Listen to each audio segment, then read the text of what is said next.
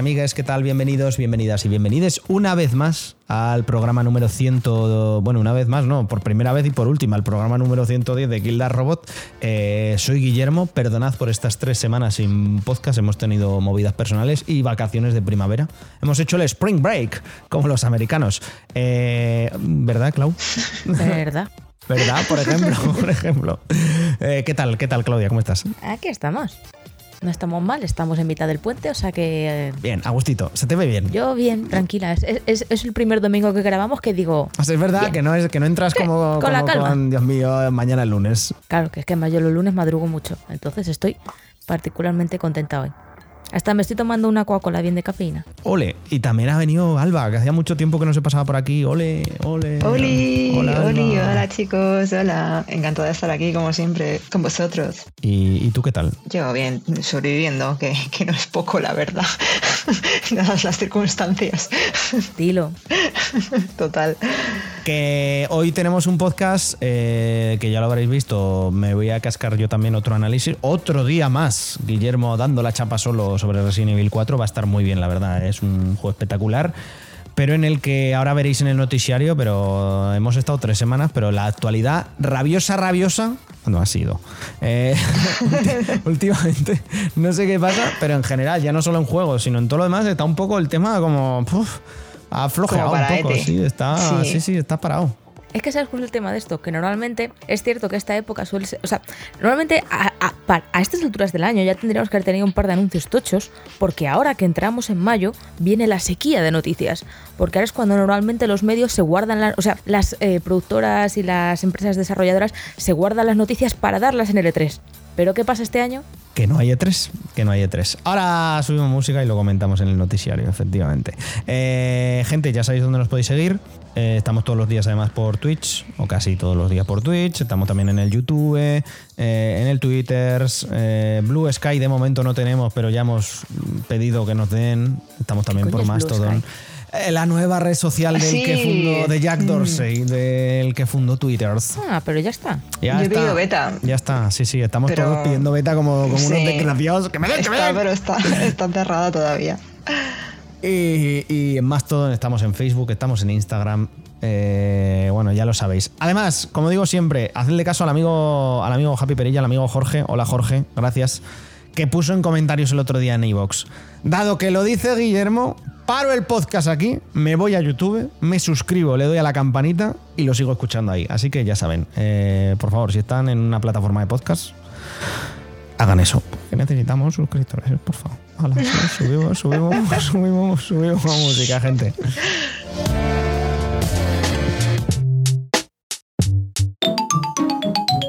El noticiario. El noticiario, amigos, amigas, amigues. eh, tal y como ha adelantado Claudia en, en la intro del podcast, el E3 ha muerto, larga vida el E3. Eh, Bueno. O, o- Bueno. o- o no, o, o bueno, Alba dice que bueno, que tampoco hace falta que, que le demos mucha vida. Eh, la ESA nos confirmó el pasado 30 de marzo, hace un mes desde que grabamos esto, que estamos grabando el 30 de abril, eh, lo que ya se veía viniendo, y es que se cayó Nintendo. Ya en su día. Se cayó este año Microsoft, se cayó Sony, fueron detrás Electronic Arts y Ubisoft y ya y también creo que Sega y Tencent, si no me falla la memoria. Un poco más y se les cae hasta Devolver. Ha habido que cortar por lo sano. No se presentan ni en el empieza al final. No, no. Y, y la ESA ya, bueno, la entidad que se encarga de organizar el E3 ya ha confirmado que este año se cancela. Y han dicho, bueno, pero igual el que viene y tal, y es como, hay que saber cuándo las cosas han, han No, muerto. pin- no- no pinta No bien. pinta bien, no pinta bien. No pinta bien, la verdad, pero. ¿Visteis em, cómo se llama el jambo de The Games Award? Geoff Keighley, ¿eh? el cabrón, de- es que no pierde Sí, una, tío. no pierde Es una. Me parece muy heavy, tío. Me pareció muy heavy. O sea, era como una imagen de él bailando sobre la tumba de E3, ¿sabes? O sea, y, y cantando y celebrando. Es como qué pena, pero en realidad no. Además que siempre hace eso, en plan de alguien anuncia que se ha cancelado no sé qué evento para el 3 o tal, ya de repente te empieza a aparecer promocionado el Summer Game Fest como pim, pim, Sí. Tiene ahí una, una inquina él. Es súper publicidad como de, de- de los Simpson o de Padre Familia o algo así de... eh, es una pena que se haya cancelado el E3, pero ¿sabes que es una verdadera pena que te pierdas el Summer Game Fest, que será el mismo día de este E3 cancelado? Bueno, el tío este, el desgraciado de los cojones del Geoff Keighley, el día que murió Iwata, que muere Iwata y Sí, dice, sí. uff, Qué pena que haya muerto Iwata. Menos mal que el último que me comentó es que qué bien los de Game Awards, que siempre estarían Sí. ahí. Y es como, pero señor, que no es, que está un caliente el cadáver, cállese. Me pone muy enfermo, eh, Geoff Keighley. El otro día murió, murió alguien. No sé quién murió. Pero en plan de, de mundo de los No, videojuegos. murió. No, es que no, no sé exactamente quién murió. No alguien del mundo de los videojuegos. Murió un cantante, murió un, un actor, murió un político. No estoy segura. Pero su tweet fue no sé qué. eh, descanse en paz. Este tío salía en un videojuego de. fam- un videojuego de estos rollo. De estos rollos sin estar de hace 80 años. Le recordaréis porque aparecía en este juego y todos los comentarios eran como. ¿No? ¿Por qué íbamos a recordarle por este juego que no conoce ni Dios? Pero un juego de estos en plan oscuro, ¿sabes? Como si os digo el Larry o alguna mierda de esas. No me vale de nada que cancelen. O sea, a ver, no me vale de nada. Yo lloro la pérdida de E3. A mí E3 es algo que me da mucha pena que haya terminado y como ha terminado, ¿sabes? Me gustaba mucho la semana del E3. Pero es que como, cance- como cancelan el E3, pero luego el Jambo este está haciendo eh, un evento de videojuegos, supongo que para lanzar, o sea, para anunciar cosas nuevas, ¿no? Eso dice. Entonces, ¿qué ha pasado? Que las compañías dicen, no vamos a asistir al E3, pero toma, toma mis juegos nuevos y tú los presentas. Es que al final es más barato. Al final este Claro, sí. hace un evento de presentación, hace un streaming, ¿sabes? Que tú le mandas el tráiler y que se divierta. Y el E3 no dejaba de ser una feria donde tenías que llevar stand, tenías que contratar a gente, tenías que hacer actividades, freebies. Es otro rollo.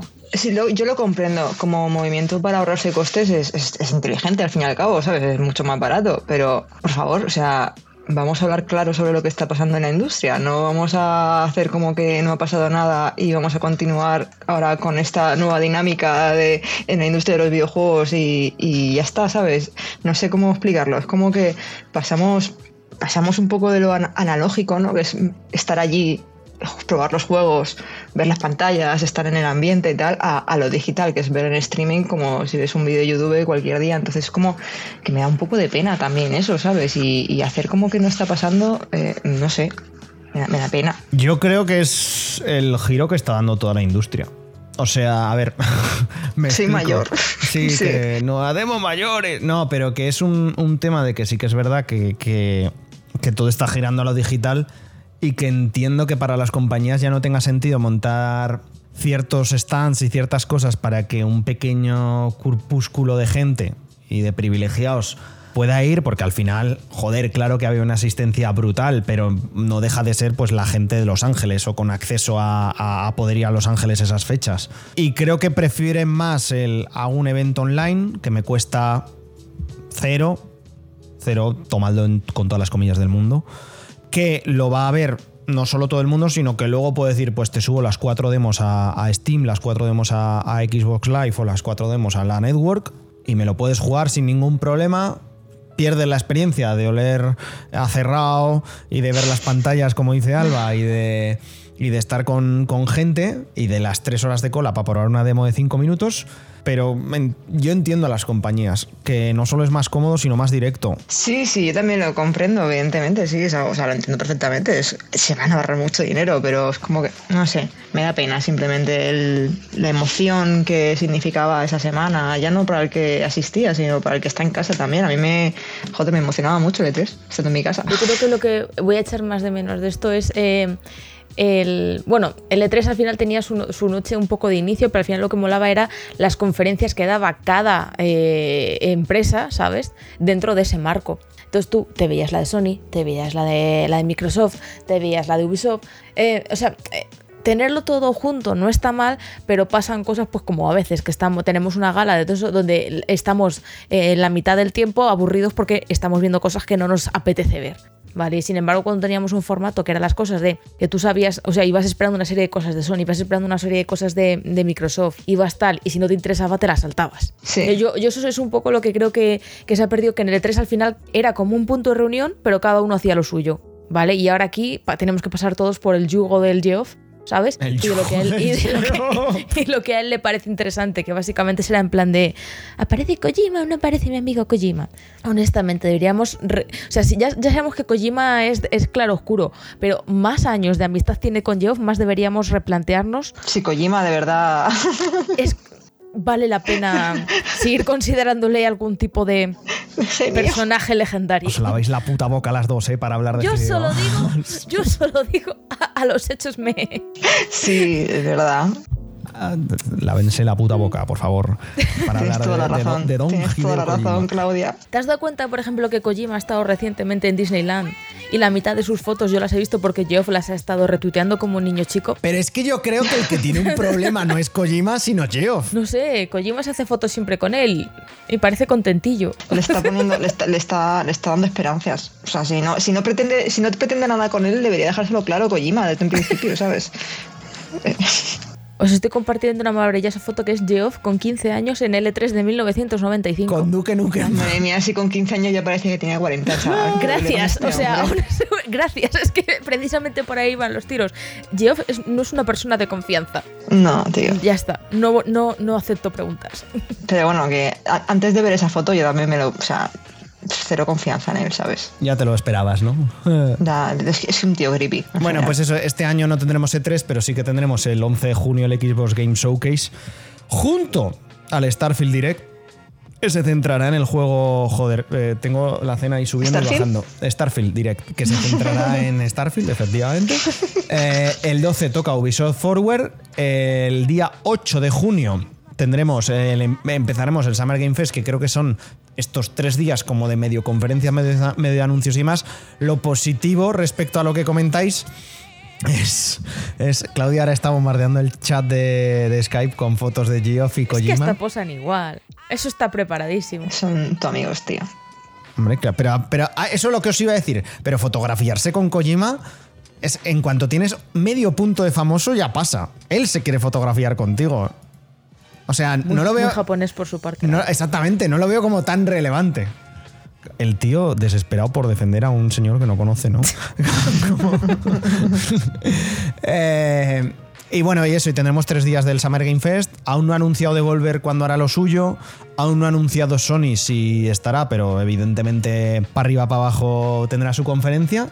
Bueno, no sé ¿O yo, no? ¿eh? Porque sabéis qué ha pasado esta semana, ¿no? ¿Qué, ¿Qué ha pasado? La CMA, el organismo regulador de Reino Unido, Ah, sí. Ay, ha bloqueado la compra de, mi- de Activision Blizzard King por parte de Microsoft.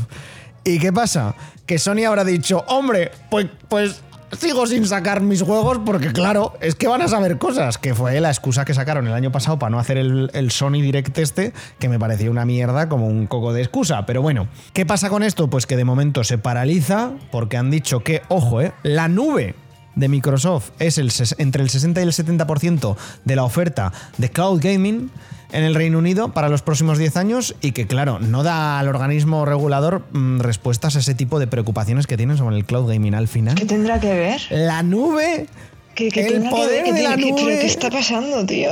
el poder de la nube se vuelve en contra de Microsoft. Entonces, ¿qué hace Microsoft? Tiene que. Tiene que Pues de momento un- está parado el tema. Obvi- Obviamente puede recurrir la, decisión, como cualquier cacharra en cualquier juicio. Y entiendo que están esperando a que el 22 de mayo eh, la Comisión Europea dé su veredicto sobre, sobre esta compra. Y de todas maneras, la Federal Trade Commission, que la Federal, perdón, Trade Commission, que es la de Estados Unidos, de momento también está chitón, no ha dicho nada. Entiendo que están a la espera de, de a ver qué comentan. Yo creo que esto va a ser un retraso. Yo creo que Microsoft acabará, acabará comprando Activision Blizzard King Sí. y ya está, y tampoco pasa nada. Yo qué sé, una empresa así no se mete a comprar, no se mete a hacer un gasto de 72 mil millones de, de euros sin saber que lo va a lograr eventualmente. No lo sé, es mi, mi- mi- mi perspectiva. Pero bueno, dejamos por un momento los videojuegos y Claudia, cuéntanos ha sido la CinemaCon. Yendo a noticias un poco más eh, recientes, como dices, efectivamente se ha celebrado la CinemaCon, que es básicamente la Comic Con, pero del cine, por si el nombre nos había dado una... Y durante un ¿Pero par qué? de días, eh, diferentes productoras y todo eso han, pues, han enseñado eh, metraje exclusivo de las películas que va- se van a estrenar durante este año, han dado fechas de, de estreno en cines y nos hemos enterado de algunas cosillas y hemos tenido primeros vistazos a algunas películas. Por ejemplo, por no irnos muy lejos de este campo friki en el que estamos ahora mismo, eh, uno de los primeros en dar la conferencia fue Warner, ¿vale? Que confirmó bastantes fechas para sus próximas películas. Por ejemplo, de superhéroes. Bueno, de Flash ya se estrenó un nuevo tráiler que ya sabemos que eh, se estren- llega a los cines el 16 de junio de 2003. De, Bueno, uy, uh, de uh, 2003, ojo, ¿eh? 16 de junio. No voy a decir el año porque si no me voy a confundir. 16 de junio. Di Alba, di, ¿nunca comprenderás? Nunca comprenderé cómo esta película al final ha salido adelante, tío. yo creo que es evidente que se han gastado demasiado pasta como para echarla ahora. Toda la pasta que no se gastaron en la película de Brendan Fraser de, de, ¿De Batgirl o de Batwoman? Batgirl, sí, se la han gastado en este y han dicho, pa. Además, que el que hace el, el- el Michael Keaton también salía en esa película, haciendo también de Batman. Han dicho, pues, pues a, a la otra. Que no haya reciclaje de escenas. Porque claro, con pantalla verde pues lo puedes meter en cualquier cosa. De todas maneras, este segundo tráiler ¿Quién también te lo he dice visto. que Michael Keaton, to- todas las escenas que tiene en Flash no son las de Batgirl? Bueno, Exactamente. Que es que no me dicho, extrañaría, eh, no me extrañaría. Bueno, debe de salir también Wonder Woman y no ha aparecido por la sala de rodaje la, la tía esta. Gal Que Gadot. no me sale, ¿no? Gal Gadot, no ha aparecido. Era como una doble y ya está. Todo el rato. Así que imagínate. Que este segundo tráiler, con la buena pinta que tenía el primero, y es como, obviamente, obviamente en concreto esta película que sale de Ramiller, me la voy a descargar. Pero con la buena pinta que tenía, que, que- que- que pensaba, "Uf, la voy a tratar de buscar Day 1. Este segundo me ha bajado las expectativas, pero, pero mogollón. Es que se ve todo como, puf, se ve tan DC. se ve tan Warner DC, tan pocho. En fin, perdón, Claudia, continúa, disculpa. Ya ves tú, para eso estamos, para hablarlo. Eh, la siguiente sería eh, Aquaman y el Reino Perdido, que se estrena el 20 de diciembre. ¿Vale? De esta básicamente sacaron. No sé, no sé si el, nu- el nuevo tráiler eh, lo han publicado o no, porque la verdad es que no lo he visto. Pero en lo que estren- estrenaron allí sí que sí que vieron que vuelve a aparecer esta chica. Que me he olvidado su nombre. Eh, eh, la, sí. eh, esta chica. Sí, eh, joder. ¿cómo ¿Sabéis se de quién hablo? vale. Eh, y luego tenemos la de Escarabajo Azul, que también salió, cuando salió el primer tráiler dejó a todo el mundo como bastante sorprendido de, hey, por fin un cambio un poco de temática en DC, que sale el 18 de agosto. ¿De qué va? ¿El escarabajo azul, perdona? Es que es la primera vez que oigo hablar de ella. Guille, Bueno, eh, uf, es un superhéroe de, de DC que, que básicamente como que coge los poderes de un, de un artefacto alienígena y demás y, y tal. Aquí le han puesto como que yo no... ¿sabes Spider-Man? ¿Sí? Pues imagínate los poderes de un escarabajo extraterrestre. En el sentido de, te sale una super armadura rollo escarabajo, Sí. se te ponen azul. los ojos brillantitos y ¡jua, jua, jua! Vale. Plus, el protagonista es eh, latino, Ajá. ¿sí? ¿Verdad? Bueno, Jaime Reyes se llama el, el personaje en los cómics, el actual, vaya. Bueno, porque ha habido no tres. sé, latino, ha habido tres. Blue Beetles, Jaime Reyes. Ya sabes que para Hollywood España no existes. ¿Eres latino o, o eres de otro O blanco o latino. No, blanco, latino o negro. No, blancos no. Blancos no somos. No, evidentemente que no. No, no, somos latinos. Somos latinos. Lati- latinos. Y pues eso, un tra- traje, traje de armadura eh, alienígena para vuelo, fuerza sobrehumana. Eh, es que lo estoy viendo aquí. Eh, sí, como Iron Man. Piroquinesis, tecnomorfia, manipulación de sonido, eh, traducción de idiomas extranjeros, proyección de ¿Como escudo. Iron Man? Sí. Vale, ok. Súper. Es, o sea, es el Iron Man de DC. No, pero puede, no, puede ir por porque es latino y, de, y poder alienígena. Es que hay que mantener un... No, por favor, no, por favor, Ok. Alba, por favor. Disculpa, disculpa de los fans de los videojuegos, de los superhéroes. Salgamos de este berenjenal rápidamente para decir que estas son las tres películas de superhéroes que tiene eh, Warner para el futuro cercano y sinceramente yo no pienso ver ninguna. ¿Cuál es? Vale, ah, sí, la que, la que acabo de decir. Sí, ok, sí, yo tampoco. A continuación, eh, Warner eh, lanzó metraje exclusivo y primeras imágenes y, y fechas de los estrenos que verdaderamente queremos ver como público, te gusten o no los videojuegos. La primera, Barbie, que sale el 21 de julio. Finalmente, Buah, chaval. pff, Qué ganas tengo, chaval. Eh, yo también, o sea, o sea, el hype por las nubes, eso no lo baja nada, nada, no pueden hacer nada para que ese hype baje.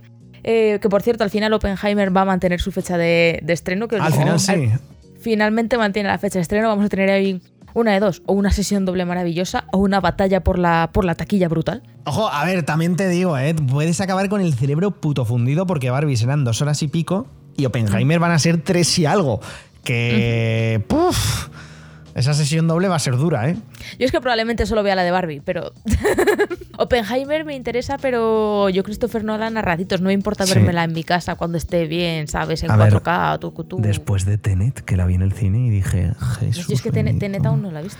Es Yo un- tampoco, es un- tío. Es una mierda, pero como un coco de gorda. Pero tú eres una de esas personas que les gusta todo lo que hace Christopher Nolan o que odia todo lo que hace Christopher Nolan, porque o lo amas o lo odias. Yo creo que la única película que tiene Christopher Nolan buena es la del prestigio. Todo lo demás es ir para abajo. Vale, ok, no ¿Por me, qué? no me, no ¿Por me qué? cuenta tu, o sea, ¿Por no me cuenta tu opinión. ¿Por qué? Porque lo de origen es de, es de juzgado de guardia. Tú no me puedes estar una puta hora y media diciéndome las reglas de tu mundo para luego decir, "Mm, pero bueno, que da igual, que hay que contar una historia. Oiga, señor, por favor, un poco de coherencia. Y Dunkerque, mira, eh. Mira, aún estoy de violincico de Dunkerque hasta, hasta encima de la punta del nabo. Perdón. ¿Ves? Dunkerque yo tampoco la he visto. Yo tengo que decir que las películas de Christopher Nolan, sin ser yo en plan de. sin obsesionarme, sí que me gustan las que he visto. Me han gustado. A mí también, yo es que soy una de esas personas que prefiere no sobreanalizar las películas de Christopher Claro. Nolan, entonces las disfruto bastante. A mi origen me gusta. El caballero. El caballero bueno, la trilogía de, de Batman también está guay. Eh, eh, ¿Interstellar es de Christopher Sí. Nolan? Es de Christopher Interstellar Nolan. está bien, no sé. Eh, la del prestigio también me mola. Pero yo qué sé, Dunkerque, Tenet, todo eso no las he visto. No es sobreanalizarlo, opinar. Alba, pero es que él te dice, hombre, hay que, hay que, mi- mira mis películas, mira mis películas para gente inteligente, mira mis películas. ¿Sabes qué Es pasa? como- Que como yo no, yo no veo nada de lo que dice él y como no me lo dice a mí, pues me da igual, ¿sabes? A mí Christopher Nolan me recuerda bastante a otro creativo nipón y... No sé a quién te refieres. No, no. ¿Qué quieres que te diga? Yo No sé de quién hablas, no sé de quién hablas. cerraría, cerraría el boquino bueno, eh, te estás equivocando. con todos los, los hijos y los clones que tienen los Solids y sus Te estás, mierdas. te, estás, te no- está- te estás- te estás equivocando. Y esta pero mujer, ¿sabes cómo respira? Hace la fotosíntesis Te por la piel, por eso va en bikini. Te estás equivocando, pero te estás, te estás equivocando. Lo más grande te estás equivocando, amiga. Te, pero lo más grande te estás equivocando. Madre chaval, si vivierais juntos, yo creo que dormiría en el sofá, Claudia, hoy. Que yo. No, no, no, yo creo, creo que yo, creo que yo dormiría en el sofá, pero, pero aún así se está equivocando 100%. Conseguimos. En plan de, aparte de Barbie, también tenemos estreno ya para Wonka con Timothée Chalamet, que será el 15 de diciembre. Eh, ¿Estáis in o estáis off? Es que yo nunca he sido muy fan del personaje, o sea, no- creo que no he visto ni la película de, de, este otro hombre, ese, ni, ni he visto... Libro, no sé qué, no sé si esto viene de un libro o de una serie, no sé dónde viene lo de Willy Wonka. Eso es chocolate, ¿no? Te quiero decir, no. Charlie la fábrica de chocolate. Ah, vale. Pues no. Ni fu ni, fu ni fa. Y, y- y que salga el Chalamet no me va a hacer ir a verlo. Está claro que con el comentario que has soltado, que te, la- te suda el coño lo más grande de esta película. mucho, sí. vale. Es que no, me, me interesa saber, porque claro, eh, salen todos estos remakes y todos estos anuncios de películas que digo, "Pf, madre mía, qué pereza, chaval, qué pocas ganas de ver esta mierda, ¿sabes? Y digo, a lo mejor el problema lo tengo yo, ¿sabes? O sea, a lo mejor soy yo la que, la que no sé, que no soy su público, pero es que lo veo tan absurdo todo, ¿sabes? El hecho, el hecho de que Charlie y la fábrica de chocolate nos, suele, nos suene a todos de una forma general significa que Charlie y la fábrica de chocolate. Oh, madre mía, qué título más largo. Encontró su público y habrá gente que eche de menos ese personaje y concretamente al Wonka y que esté muy contentos de ver al Timothée Chalamet haciéndolo. Vale. me gusta mucho la película de Johnny Depp, es una película mega entretenida, divertida y tal, pero es que ya está la película de Johnny Depp, es que no hace falta hacer un remake de una película que tiene 20 años o menos, tío, es que no entiendo nada, ¿sabes? No sé, estoy súper off, o sea, conmigo que no cuenten, hasta luego. La y además siguiente- odio, odio las putas modas de, de hace unos meses era Tom Holland en todas las putas películas y ahora es. Timothée Chalamet en todas las putas películas, tío, de verdad, o sea, uf, qué pereza. Me lo van a meter hasta en las Kardashian, así que Los imagínate. queman, los Es que queman. En general con los actores jóvenes es así. Cuando pillan uno que tiene un mínimo de tal, ahora con las redes y todo eso, te lo cogen y los quema. Igual que Jennifer Lawrence. Jennifer Lawrence hizo los Juegos del Hambre y después lo tuvimos que aguantar en absolutamente todo tipo de películas muchísimo tiempo hasta que la tía se quemó, se cogió un par de añitos sabáticos y tal. Tom Holland, lo mismo. Tom Holland ahora ha dicho que, está, que va a estar un tiempo también tal. Emma Watson igual, salió de Harry Potter, empezó a hacer películas a, diestro y siniestro y después dijo, oye, mira, yo me voy a estudiar a la universidad, a mí que me da. Además, películas de mierda. Y ahora Emma Watson, eh, eh, que lo publicó ayer en su Instagram, se ha abierto una, un viñedo y está sacando no, vinos o no sé qué. vi- Dios, qué asco de gente rica, de verdad. O ¿eh? Ginebra, Ginebra, no sé, está haciendo cosas. Es como, vale. Tenemos otro gran estreno de Warner para este año, que es Dune parte 2, por fin. Se estrena el 3 de noviembre. Y salieron las primeras imágenes pues del reparto que vuelve. Vuelve Josh Brolin, spoiler. Vuelve em, Timothy Timothée Chalamet. Chalamet, vuelve Zendaya, y, sal, y nos dieron las primeras imágenes de Florence Pugh, que, hacerá, que hará de la princesa Irulan, y de Austin Butler, que hace de Faye Rauta calvo. ¿Qué es lo que más le ha gustado a la gente que sale Austin Butler? Calvo. Ha, sido fascinante, en plan de todo el mundo, sí, es, y sale Austin Butler calvo. ¿También hablará como Elvis, el personaje? Pero que no. Eh, Porque se le ha a este señor se le ha comido, ¿no? Elvis, la voz de Elvis. Ahora como que habla siempre con esa voz superimpuesta de hey, baby. hey". Es como, señor, ya pasó Elvis, por favor. Stop. Pero bueno, ¿tenéis ganas de Dune parte 2? Yo sí. Yo personalmente sí, a mí, bueno, fui a ver Dune parte 1 al ci- eh, como cuatro o cinco veces, o sea que... Hostia, chaval. yo con una me bastó. O sea, yo con una me, se me hizo pesadísima. A Adri sí que le gustó mucho, le flipo bastante. Pero a mí no me gustó mucho. Veré la 2. ¿Tantas Porque fuiste sí. a verla? Sí, José. Sí. Ningún- yo me lo creo. Ninguna conmigo. ¡Ah! Qué feo. No, no pasa, no pasa nada, no pasa nada, no pasa nada. Que no- le tengo ganas porque ahora es cuando empieza a subir un poco la historia. Pero se supone que aquí acaba el libro o va a haber parte 3. Desde el desconocimiento, eh, lo digo. O sea, Como si yo me lo hubiese leído.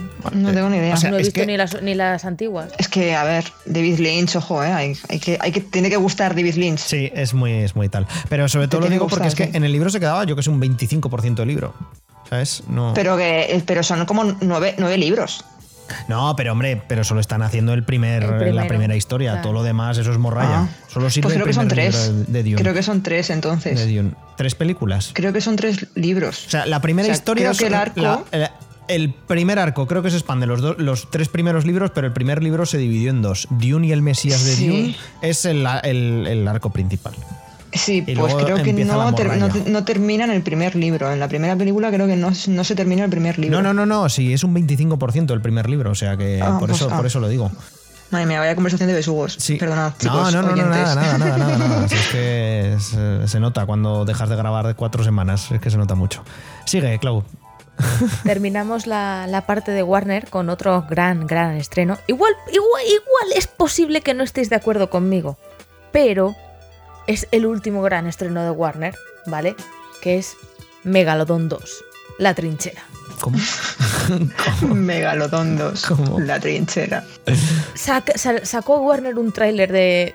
Es, es gracioso porque de, de todo Warner simple- puesto- simplemente he puesto los títulos y las fechas de estreno, pero aquí, aquí he copiado la descripción. Porque os voy a contar el metraje exclusivo que lanzaron en la CinemaCon de Megalodon 2. El tráiler mostrado sorprendió con criaturas prehistóricas luchando en una playa. Después, un T-Rex los sigue hasta el mar, donde el megalodón lo atrapa sin problemas y muestra quién es el depredador más fuerte. ¡Pa! Megalodon 2, 4 de agosto de 2023. ¿Cómo no vamos a ir a verla, joder? Lo persigue un T-Rex. Tyrannosaurus Rex. ¡Boom! Vale, tenéis que ir a verla, pero para luego hacer una review en el podcast. Hombre, ahí estaré. O sea, estas entradas, en, estas Pero entradas que que las paga la empresa, ¿vale? Que conste que este metraje que no he visto, pero me han contado, me vende Megalodon 2, porque lo- que es Megalodon 1, no. Yo creo, yo creo que ya, basta, ya estaría bien, ya estaría bien de darle coba al Jason Statham. Y de Pero la intentar... 1 ya la has visto tú. Bueno, entonces, ento- no vas a ciegas a ver la 2, por lo menos ya tienes ahí pues, el contexto, ¿no? De un poco la previa. Claro. Y el problema es que estamos jugando con fuego intentando darle per- personajes a Jason Statham donde tenga que ser ¿El héroe? Listo. Ah. Hay personajes que no. No. ejemplo, ejemplo. John Cena. John Cena sabemos que es un tío muy majo, muy bueno y encima tiene bastante cabeza. Ahora, ¿le das papeles de listo? No.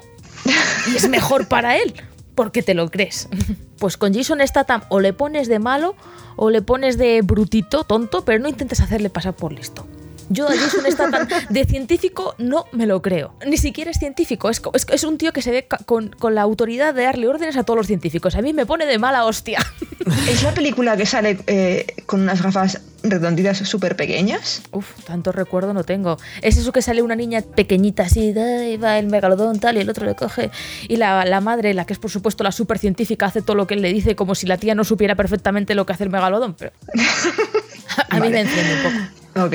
4 de agosto 2023, ya lo veré yo, haré el sacrificio por todos y os contaré. Que lo que ha dicho Alba, que la caja de KTR Resistencia eh, financie esas entradas y luego las Sí, cuentas sí. aquí.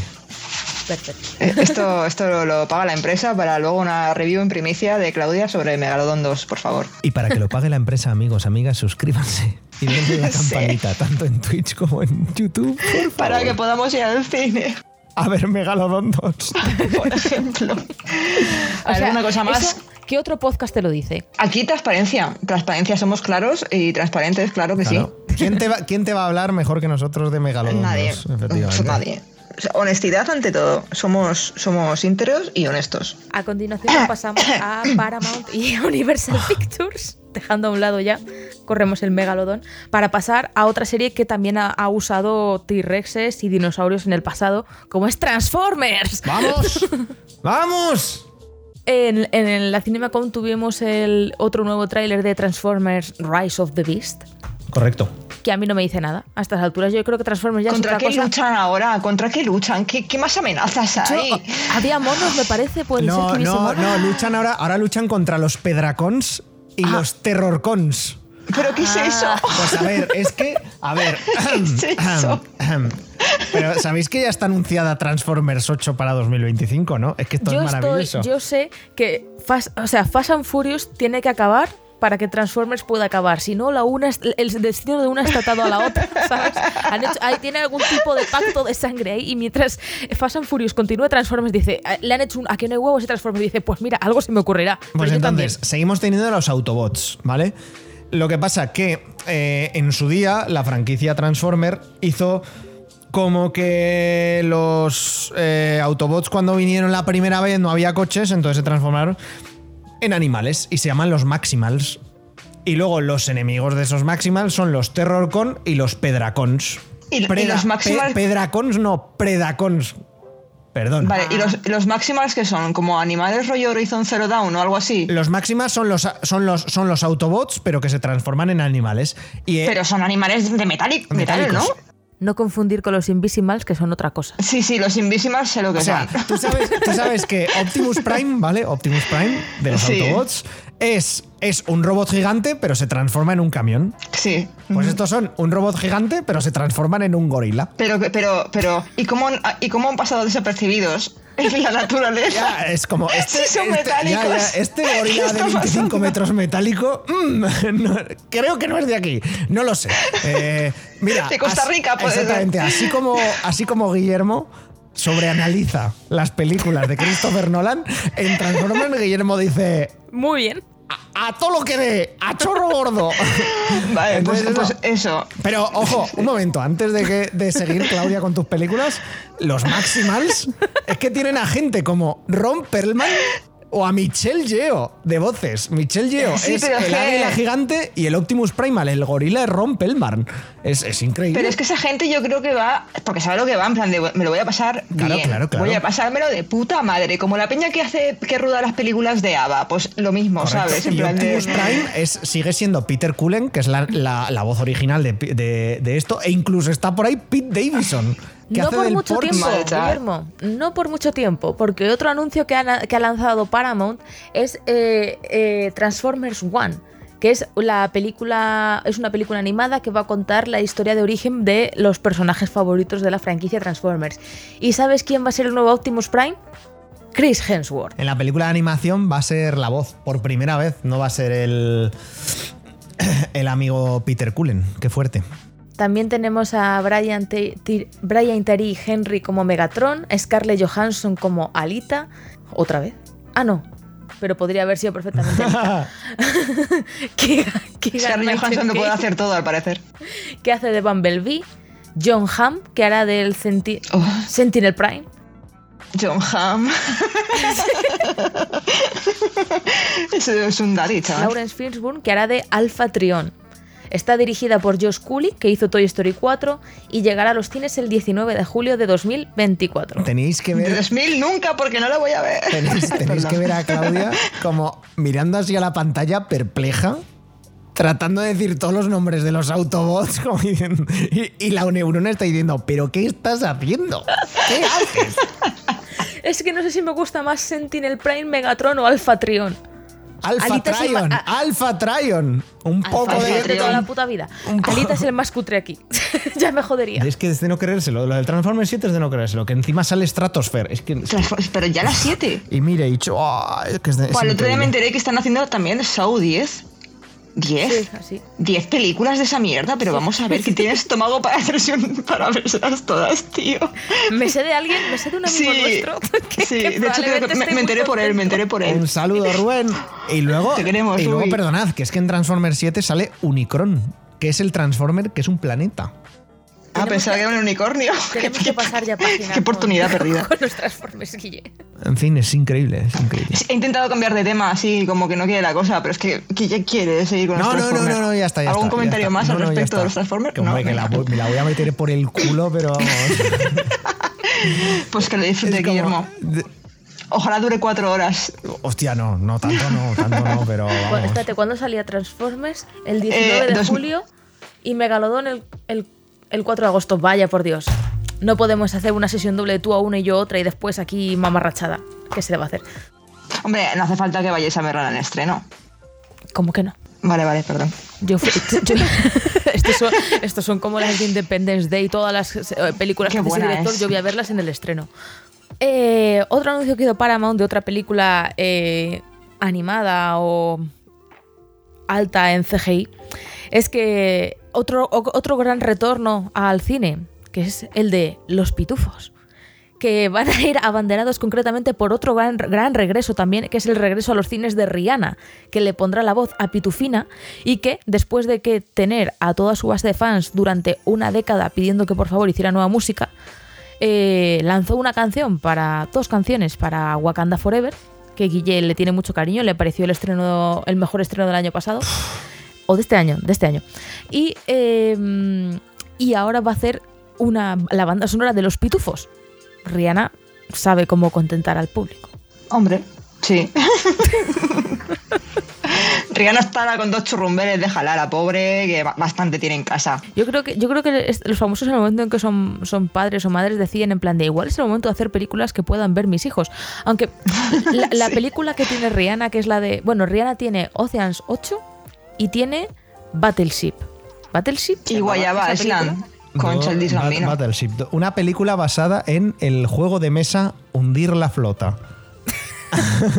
Y ahora va a Que- hacer los pitufos. Es que la, ¿Qué quiero publicidad, la publicitaban así, es como, ¿pero qué? ¿Cómo? A lo que quiero llegar es que yo entiendo que la gente quiere que Rihanna saque canciones, pero no entiendo por qué la gente quiere que, que Rihanna salga en sus películas. Te quiero decir, sus créditos no son. No es Timothée Chalamet ahora mismo. Es como la peña, es como, es como cuando hacen una película de animación y contratan a Melendi para poner la voz. ¿Por qué haces eso? Es un poco lo mismo, es marketing, ¿sabes? Al Mario Vaquerizo es... doblando Doraemon. Buah. Eh, pic, pic del doblaje en castellano, la verdad. Joder. Chaval. En fin, pero siguiendo a cosas más guays, otro gran, gran, gran estreno. Aunque no es para este año, es una película que se va a empezar a rodar este año, esperamos que se estrene el año que viene. Es la típica película que todos sabemos que lo va a petar, pero que nadie había pedido, y es Gladiator 2. Ha confirmado ya que sus protagonistas van a ser Paul Mescal, el tío por el que todo internet está colado y que Sí. yo no, no- Bueno, admito que no he visto nada en lo que salga Paul Mescal, entonces yo estoy, estoy, estoy muy confusa. Es el problema, Claudia, ese es el problema, que todavía no has visto nada de Paul Mescal y cuando lo veas lo comprenderás. Yo también era como tú, hasta que, hasta que vi cosas de Paul Mescal dije, vale, lo ¿Pero entiendo. quién, es este, ¿Pero quién es este señor? Paul Mescal es el protagonista de Normal People, es una serie de televisión británica irlandesa maravillosa y, y, vamos, una serie maravillosa, sí, me encanta, basado en un libro de Sally Rooney y también es el protagonista de After Sun, una de las últimas películas que ha sido nominado a, a- a los Oscars. Oscar, de hecho, él, eso es. él estaba, él estaba nominado a Mejor Actor por su papel en After Sun, que también es una película que está bastante bien. Bueno, El tema, el tema es que aquí para, para Gladiator 2, eh, Ridley Scott ha cogido el guantelete de Thanos y ha dicho cuáles son los hombres, los chavalillos, los chavalines refacheritos que, de los que más se habló en Twitter el año pasado. Paul Mescal, prrra. Barry, Barry, Barry en plan de... eh, ¿Cómo se llama este otro? Joseph Quinn. Y ya que estamos, tiramos... No, cono- no conozco a nadie. ¿Cómo que no? Paul Mescal, ya, Paul Mescal ya te han explicado quién es. Joseph Quinn es el chaval que murió en la última temporada de Stranger Things. Y Barry Cogan es el que hizo. Spoiler. Ay, sí, mi, ay, sí, el- Claro, el, el de- el de Iron Man de Metallica, claro, ese, sí. ese es Joseph Quinn. Y Barry Keoghan salió, hacía de Joker en la de en la última de Batman, de la de Edward Cullen, y salía en Los Eternos. Mm. Y en la de Almas de estas de Inisherin, también ha estado ahora, que también ha estado nominado al Oscar. Ah, ya sé quién es, claro, el, el O sea, tonto del pueblo, vaya. En un momento, Ridley Scott ha cogido a todos los nominados del Oscar y a todos los famosillos de las redes y los ha metido. Ha echado también un poquito de Denzel Washington. Ha cogido a nuestro queridísimo, eh, nuestro animal espiritual del podcast, Digimon Honsou. y la que vuelve es. eh, los que vuelven son eh, Digimon eh, Honsou. Digimon, es que Espera, sí. se llama Digimon de verdad. Se llama Jimon, pero con la D Ah. del... La de- la de es Sí, la como de- la mostaza de Dijon. Eso es. Para mí es Digi- Digimon Honsou, que repite su rol como Yuba y vuelve Connie Nielsen, ¿vale? Que es la que hacía de la de Lucila en la original de Gladiator, la, la- la mujer, la, la Ah, única sí. mujer que tenía un rol La protagónico en hermana, la hermana de Joaquin Phoenix. Efectivamente, esa Que creo que vuelve. es que Paul Mescal es el hace- hijo. Efectivamente, hace de su hijo. Que de hecho se, da un aire al actor original, o sea que sí. Barry Keegan y Joseph Quinn harán de hermanos, hermanos eh, eh, los eh, hacen de figuras históricas, hacen del emperador Caracalla y su hermano que no me acuerdo cómo se llamaba. Y tal, bueno, esa película al final se está. No deja de ser una película legado, una secuela que nadie pedía, pero que si la lanzas, pues ahí estaremos todos para verla. Y claro, el, el tema de los casting y todo eso, pues está siguiendo muy, muy de cerca. Otra película muy interesante que viene, porque cuando ya tuvimos Warner, tuvimos eh, Paramount, hemos visto Universal, eh, tuvo su propio panel Lionsgate. Todos estábamos esperando eh, un solo anuncio de Lionsgate, que es eh, Los juegos del el hambre. regreso de los Juegos del Hambre. Eso es. Balada de pájaros, cantores y serpientes, ¿vale? Que sacó Susan, Susan Collins el libro el año pasado, si no recuerdo mal. En general se han dado bastante vida en hacer la película, han querido aprovechar el, el tirón que tuvo el libro y la historia. Y además que como es una historia es una historia de origen del villano, es la historia de la juventud de- del presidente Snow, cuando solo era Coriolanus Snow y nos cuenta básicamente los décimos Juegos del Hambre, que es cuando, se empe- cuando empezaron a... eh, si, hasta ese momento solo era un tortura y, escarmiento, pues a partir de ese año es el primer año en el que deciden convertirlos en un espectáculo. El libro es brutal, o sea, mm, es... A mí me gustó mucho personalmente. A mí me gustó mucho, lo que pasa es que el final es un poco confuso, el final del libro. No sé si también te pasó cuando lo leíste, pero me pareció un poco confuso. Espero que esa parte en, en la película la dejen bien clarita. Claro, es que yo creo que te lo quieren dejar decir. O sea, ten en cuenta que al final es un libro que desde el momento uno tú sabes que el libro va a acabar mal. ¿Vale? Sí, sí, claro. Dura- claro, tú sabes qué es lo que va a ocurrir, ¿vale? Pero digamos que durante el libro se esfuerza mucho en darte pequeños... Es como que el protagonista, Snow, ¿vale? Siempre tiene opción a hacer las cosas bien. Y de vez en cuando decide hacer las cosas bien y a ti te da un poquito de... ¡Uy, qué bien! Esperanza. ¿Sabes? Claro, pero eventualmente en las, en las decisiones importantes siempre decide mal. Siempre decide... Pues bueno, acaba siendo un villano. ¿Vale? Un, villano de, de, absoluto. Entonces, eh, eh, es, un, es un libro un poco angustioso. Y yo creo que al final, en las últimas partes, también lo que nos quiere decir es, a ver, eh, te, te he estado torturando medio libro, ¿vale? Voy a dejarte aquí. No vamos a hacer spoiler, pero yo creo que es a, eh, a propósito confuso para que tú no te vayas con ese de con mal cuerpo absoluto. Sí, ¿sabes? En plan Ya, sí. en ese sentido, Entiendo lo que quieres decir, sí. Pero igual que el libro vas sabiendo que va a acabar mal, pues la película sabemos también que va a acabar mal. Tampoco os voy a decir mucho más, porque la verdad es que a mí como historia me pareció muy muy chula y me, y me gustó. Y le tengo, le tengo muchas ganas a la película. Y además ahora está todo el mundo claro. Ahora con, con este tráiler es como que todos los fans de los Juegos del Hambre han renacido, están compartiéndose otra vez edits, están compartiéndose fotos, montajes, han cogido el mismo estilo de, de póster que hicieron en su día de, de y PETA y todo eso. Y yo estoy living, absolutamente living con, con, con este tema. La película se estrenará el 17 de noviembre y tendrá como... y, esto es como eso, si, eh, si los Juegos del Hambre es Barbie, la Barbie del 17 de noviembre, necesita un, un Oppenheimer que va a ser eh, Next Goal Wins, el retorno al cine como director de Taika Waititi, que la verdad es que eh, ha hecho una película muy de estas de corazón calentito que tiene buena pinta, pero que se la va a pegar. Muy bien. A, a ver, habla- ¿qué quiere decir? Los Juegos del Hambre y Next Goal Wins de Taika Waititi. Pues a ver. Ya, ya, ya. Va de- es de deportes. uf. Sí, pero hombre, pero tiene muchas cosas. Pero vuelve a Michael Tienes, Fassbender. claro, tienes Michael. Fassbender, tiene, tiene comedia, tiene... Claro, además me parece que es una película que está un poquito, un poquito pensada para los Oscars del año que viene. Me refiero en el sentido de que eh, se le nota que va con comedia y tal, pero que van a subyacer ciertos temas, van a ver ciertas cosas ahí que igual que pasó con ¿cómo se llama? ¿Cómo se llama la otra película de Taika Waititi? La de ¿qué pasó con Eh, la de, sí, la de Jojo Rabbit. la de Jojo Rabbit. Pues esta tiene pinta de que va a ser un poco la misma tónica de te estoy dejando ahí cositas, pero luego voy a por mi puto Oscar. ¿Cómo, cómo, cómo la ibas a llamar? ¿Qué pasó con Hitler? Así. ¿Qué pasó con ¡Qué movida!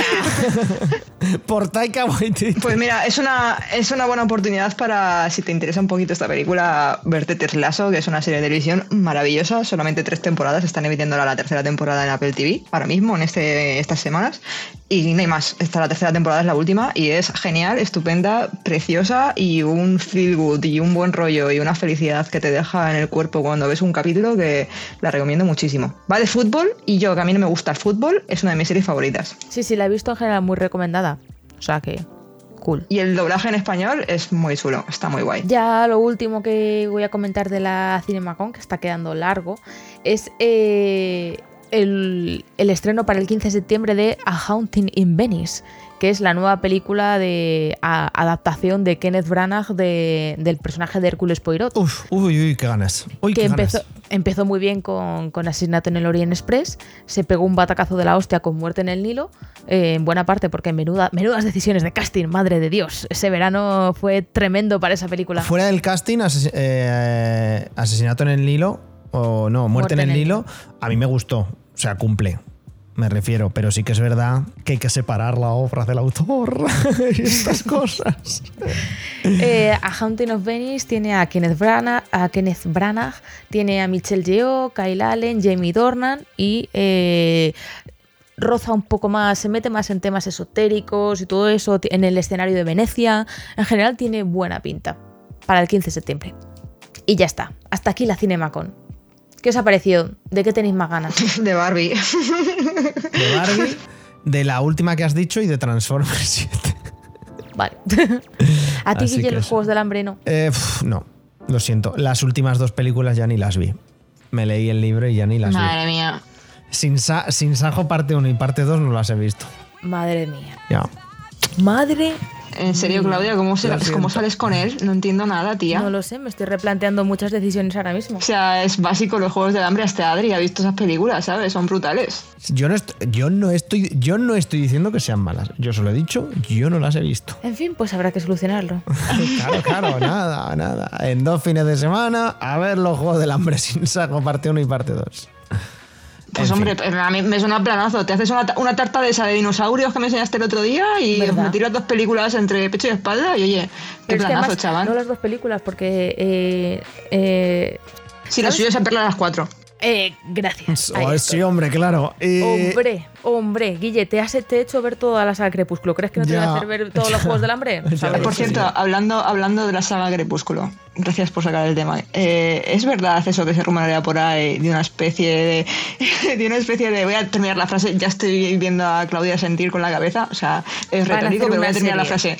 Van a hacer una serie remake de Crepúsculo, ¿qué opinas del tema? ¿Sabes- sabes Me la lo voy a que- meter por el culo, pero ¿Sabes, sabes lo que comentabas de lo del remaster de, de Charlie en la fábrica del chocolate con Wonka? sí. Pues, eh, a ver, no, las películas de niños yo puedo entender que quieran hacer remakes, igual que quieran hacer remakes o que quieran darles versiones un poco más adultas. Ponte un ejemplo, La Bella Durmiente con Maléfica o cosas así, ¿vale? Eh, pero coger cosas que han marcado la cultura popular de generaciones que todavía estamos muy vivas, ¿vale? Y me quieres sacar una trilogía nueva del Señor de los Anillos, una serie nueva de Harry Potter, que ahí encima es que hay... mu- hay- hay- o sea, pa- aparte del Pero, pero jardín de, que es de de Harry Potter, Harry Potter. no, no, de Harry Potter, Harry Potter. Del personaje de Harry Potter, otra vez a contar la historia, pero ¿por qué? Nadie quiere ver un remake de Harry Potter. Una serie donde cada temporada va a ser un libro. Pero que poca, no tiene, ¿no? No tiene sentido. O sea, yo creo que el universo no está preparado para ver un Harry Potter que no sea Daniel Radcliffe. Y, y en el caso de que quisieras, es que podrías sacar un montón de cosas de su universo si te diese la puta gana, pero no te da la gana. Vais a hacer un Es remake. que es eso, o sea, Entre vamos eso, a ver. El, el remake del Señor de los Anillos, que el Wood ya ha dicho que pff, yo espero que lo traten con cariño, porque no veo ninguna necesidad de hacer un remake ahora mismo del Señor de los Anillos. Eso es como esto el Wood.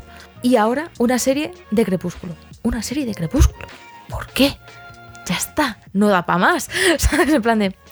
Yo ahí además he tenido, he tenido beef, porque dice. Lo, lo- lo comenté en un grupo de mis amigas, y hubo una, la típica que siempre fue Tim Jacob, que dice: A ver si esta vez encuentran un Edward guapo. Y es como. Este golpe en la Eso mesa. no se dice. Este golpe en la mesa estaba más que justificado, Guillermo, porque esto es face. Eso no se dice. Vamos a tener eh, un este de.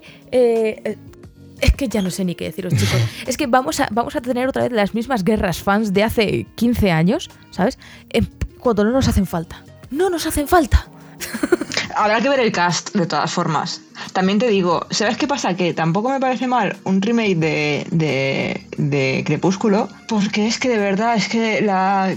Es que lo hace tan mal Kristen Stewart en, en Crepúsculo, tío. O sea, es que lo hace tan mal, es que lo hace tan mal. Es tan mala actriz en esa película. Y digo en esa película porque yo sé que esta chica es buena actriz y sabe hacerlo muy bien en otros papeles, pero es que Crepúsculo no lo hace nada bien, es horrible. O sea, da, da, da, da dolor verle, ¿sabes? O sea, da dolor verla de verdad. O sea, Es que para mí es, es parte ya del encanto de esas películas. pero porque se ha En convertido en meme. Claro, es parte de la experiencia. A ver, yo admito que si hacen una serie Crepúsculo me la voy a ver entera. Pues claro que me la voy a ver Ah, entera. claro que ¿sabes? sí. Pero Lo, lo decís hasta como indignada, es como, pues por supuesto, pues por Joder. supuesto que nos la vamos a ver entera. Pero vamos, me la voy a meter por el culo en cuanto salga, entonces, Pero, ah, está, pero, pues. Como, pero, como, pero como muy serias, ¿no? Como pidiéndola, pero como muy seria de... No, no, no. no. Hipocresía cero. O sea, hay que hablar con honestidad. Yo me la voy a meter por el culo, pero vamos, con mis 32 años y los 33 y los que haga falta, vaya. Hombre, mismo modo que te digo que la de Harry Potter seguramente no. eh, correcto. También te lo digo. Porque verdad. ahí, ahí ya estamos tocando, ahí ya estamos tocando, aparte de todos los temas que, que ya hemos hablado, estamos tocando, efectivamente, estamos tocando infancia. Netflix tiene los derechos de las crónicas de Narnia y yo no voy a ver la próxima producción de las crónicas de Narnia de Netflix. Para mí las crónicas de Narnia es la versión de Disney. Pues Harry Potter es lo mismo. A mí me gustan las películas de Warner. No quiero ver un cast diferente, sobre todo cuando el cast continúa vivo. Me Continúa niego. vivo y tiene nuestra edad, que quiero decir que vamos a ver, ¿sabes? Por, te- por terminar con esto, yo creo que igual lo de la edad es lo que más nos jode. Es como, ¡No! ¡Me están No, sustituyendo! pero tiene toda la razón, no es lo mismo. Yo entiendo que en 1999 se hiciera un, un remake del Señor de los Anillos porque la anterior eran películas de los 70 que básicamente eran mantas negras Hmm, hmm, hmm. y con un ventilador, básicamente. Es, mm, eso era el Señor de los Anillos de los 70. Lo entiendo. Hay un salto, hay un salto tecnológico de la hostia que te permite hacer una producción pues más acorde a lo que viene a ser la epicidad del libro. Pero es que Harry Potter no, ¿sabes? o sea, quiero decir que es que las películas, que la última película tiene 15 años, ¿sabes? Que, que 15 años no son nada. Que Ya. quiero decir que, que no sé, no, no, no sé, no entiendo nada. Sobre la todo vida. eso, si me dices que fuera. ¿Qué está pasando con los que creativos? Que tiene 15 años y es una, es una película que, bueno, ¿vale? Pero es que estamos hablando de una película, ¿sabes? Estamos hablando de una saga que ha causado un impacto cultural brutal, que te pones a buscar en Amazon, yo qué sé, me quiero comprar una camiseta de Harry Potter de las películas y la vas a encontrar, me quiero comprar no sé qué tal. Eh, es que son, es, una, es, es una saga que en ningún momento se ha perdido, en ningún momento se han ido. Y el problema es que yo creo que están malinterpretando aquí una cosa con Harry Potter. Y es que nos han sacado las películas estas de eh, animales fantásticos y cómo encontrarlos ha sido un fracaso. Ha sido un fracaso tremendo que ni siquiera van a terminar las- de hacer la saga. O sea, está ya cancelada. Y han dicho, vale, Harry Potter se supone que es una franquicia que da dinero y esto no lo está dando. ¿Por qué? Ah, porque no es Harry Potter. No saben apelar al- a, la nostalgia a través del universo de Harry Potter. Hazme, hazme, hazme una película de cómo funciona el castillo, de, la, de, de los profesores, de, yo qué sé, la vida en el castillo, que al fin y al cabo es lo que nos gustaba, Claro. era la vida en el castillo. O sea, hay mucha gente que después cuando ya Harry se hace mayor y ya sale del castillo y tal, como que sí, ya terminas la, ver las, de ver las películas, pero no era tan interesante, no era tan divertido como ver a- cómo era la vida del castillo, pero... Efectivamente, puedes tirarla del antes y del después. Puedes hacer una serie antes de Harry Potter, de cómo era en el castillo cuando tal. Puedes hacer una serie después de Harry Potter. Que aparezca, que aparezca un hijo, un nieto, que digas, ¡ay, qué emocionante! Mira, el, el guiñito, este es un Potter, este es un Weasley. ¿Sabes? La gente no juega a los Persona por el JRPG y las batallas. La gente juega a los Persona por ir al instituto, ir a la clase de no sé qué y hablar con no sé cuántos. Pues es que esto es literalmente igual. La gente no ve Harry Potter por ver a magos y tal y no sé qué y pelear. Yo quiero ver a Ichicha adolescente en Hogwarts. ¿Sabes personalmente una pequeña opinión que yo creo que, te- que tengo yo de esto? Que aquí, igual que tienes el, el Tolkien State para mantener la. que todo cuadre dentro del universo de los anillos. En, en Harry Potter tienes el Wizarding World de los cojones o como quiera que se llame. Y mientras J.R.R. Tolkien no. Uy, J.R.R. Mientras la Rowling. no J.K. se- Rowling. J.K. Rowling no se muera, no, no van a poder hacer un guion que no pase sus filtros. Y mientras sus filtros son los que son, nadie va a hacer una historia nueva. Ese es, el, ese es el problema, porque se preserva de Tolkien es su obra. Al, al no estar Tolkien vivo para aprovecharse de esa obra, por así decirlo, es que, es que la, Rowling, tío, lo que hace es politizar su obra para ganar dinero y para. Y no mola, o sea, es que no. Es una mierda. en realidad es una mierda. Es una forma de explotar, por eso hacerse más rica. Explotar su obra. Claro, pero es el problema, que el problema es que mientras la, esta mujer esté eh, explotando lo, eh, Harry Potter, ¿sabes?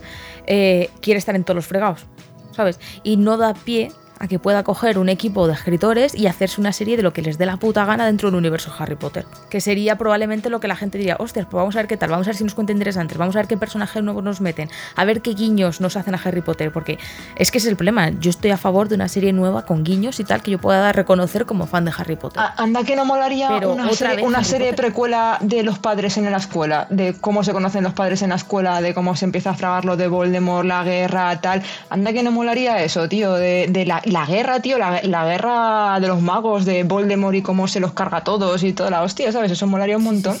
Antes de que naciera Harry y, y te cuentan, tienes ahí un montón de material porque lo puedes alargar los años que quieras, ¿sabes? Puedes contar desde que son niños o desde que empieza la guerra, o de- yo- da igual, ¿sabes? Tienes para elegir. Y no sé, Puedes hacer uno súper antiguo de los primeros años de las escuelas o cu- cómo se creó Hogwarts, de cómo estaban los magos antes de las escuelas. Puedes hacer uno, ya te digo, pues Harry Potter, de qué ha pasado con todos estos, de, eh, los, los, los estos de la marquita, ta, ta, ta, Sí. de que, mm, pues, yo qué sé, Voldemort se ha muerto, vale, ¿y qué? Pero eso no significa que no pueden salir otros cabecillas, que no pueden salir tal, ¿sabes? En plan de... O incluso otras escuelas, en plan, la escuela de magia, si la quieren dar un toque americano, la escuela de magia de Estados Unidos, por ejemplo, ¿sabes? Yo que sé, como hay una también en Francia, otra también en no sé dónde, tal. Hay más escuelas de magia repartidas por el mundo, pues otra escuela de magia, yo que sé. Sí que hay ideas, hay ideas, a- Ideas hay, a pero claro, yo creo que todo tiene que pasar por el filtro este y esta mujer ha dicho, "Pff, yo, Harry Potter, que es donde, me- es donde estoy cómoda, es donde me muevo, sácame Harry Potter otra vez. Qué pena. Pues sí. Bueno, nos hemos pasado mucho con las noticias, pero no nos vamos a ir sin terminar con una noticia alegre para todos y todas y todos nosotros consumidores, que es que uno de los organismos más importantes de consumo de la Unión Europea ha dictaminado que nuestros Joy-Con, tanto dentro como fuera de garantía, se tendrán que arreglar de manera gratuita para reparar el drift. Y si eso no es maravilloso, Eso es maravilloso. Eso es maravilloso. Como Eso es persona que va a hacer uso de esa, de esa reparación gratuita sin garantía, me parece, me parece maravilloso, la verdad. Así que eso, lo anunciaron tanto en la web de la Comisión Europea como en el propio Twitter oficial de la Comisión Europea. Let's a go, go repair your Switch controller, free of charge. Así que, Ole, ole. puta madre. Eh, en la Unión Europea funciona. A veces.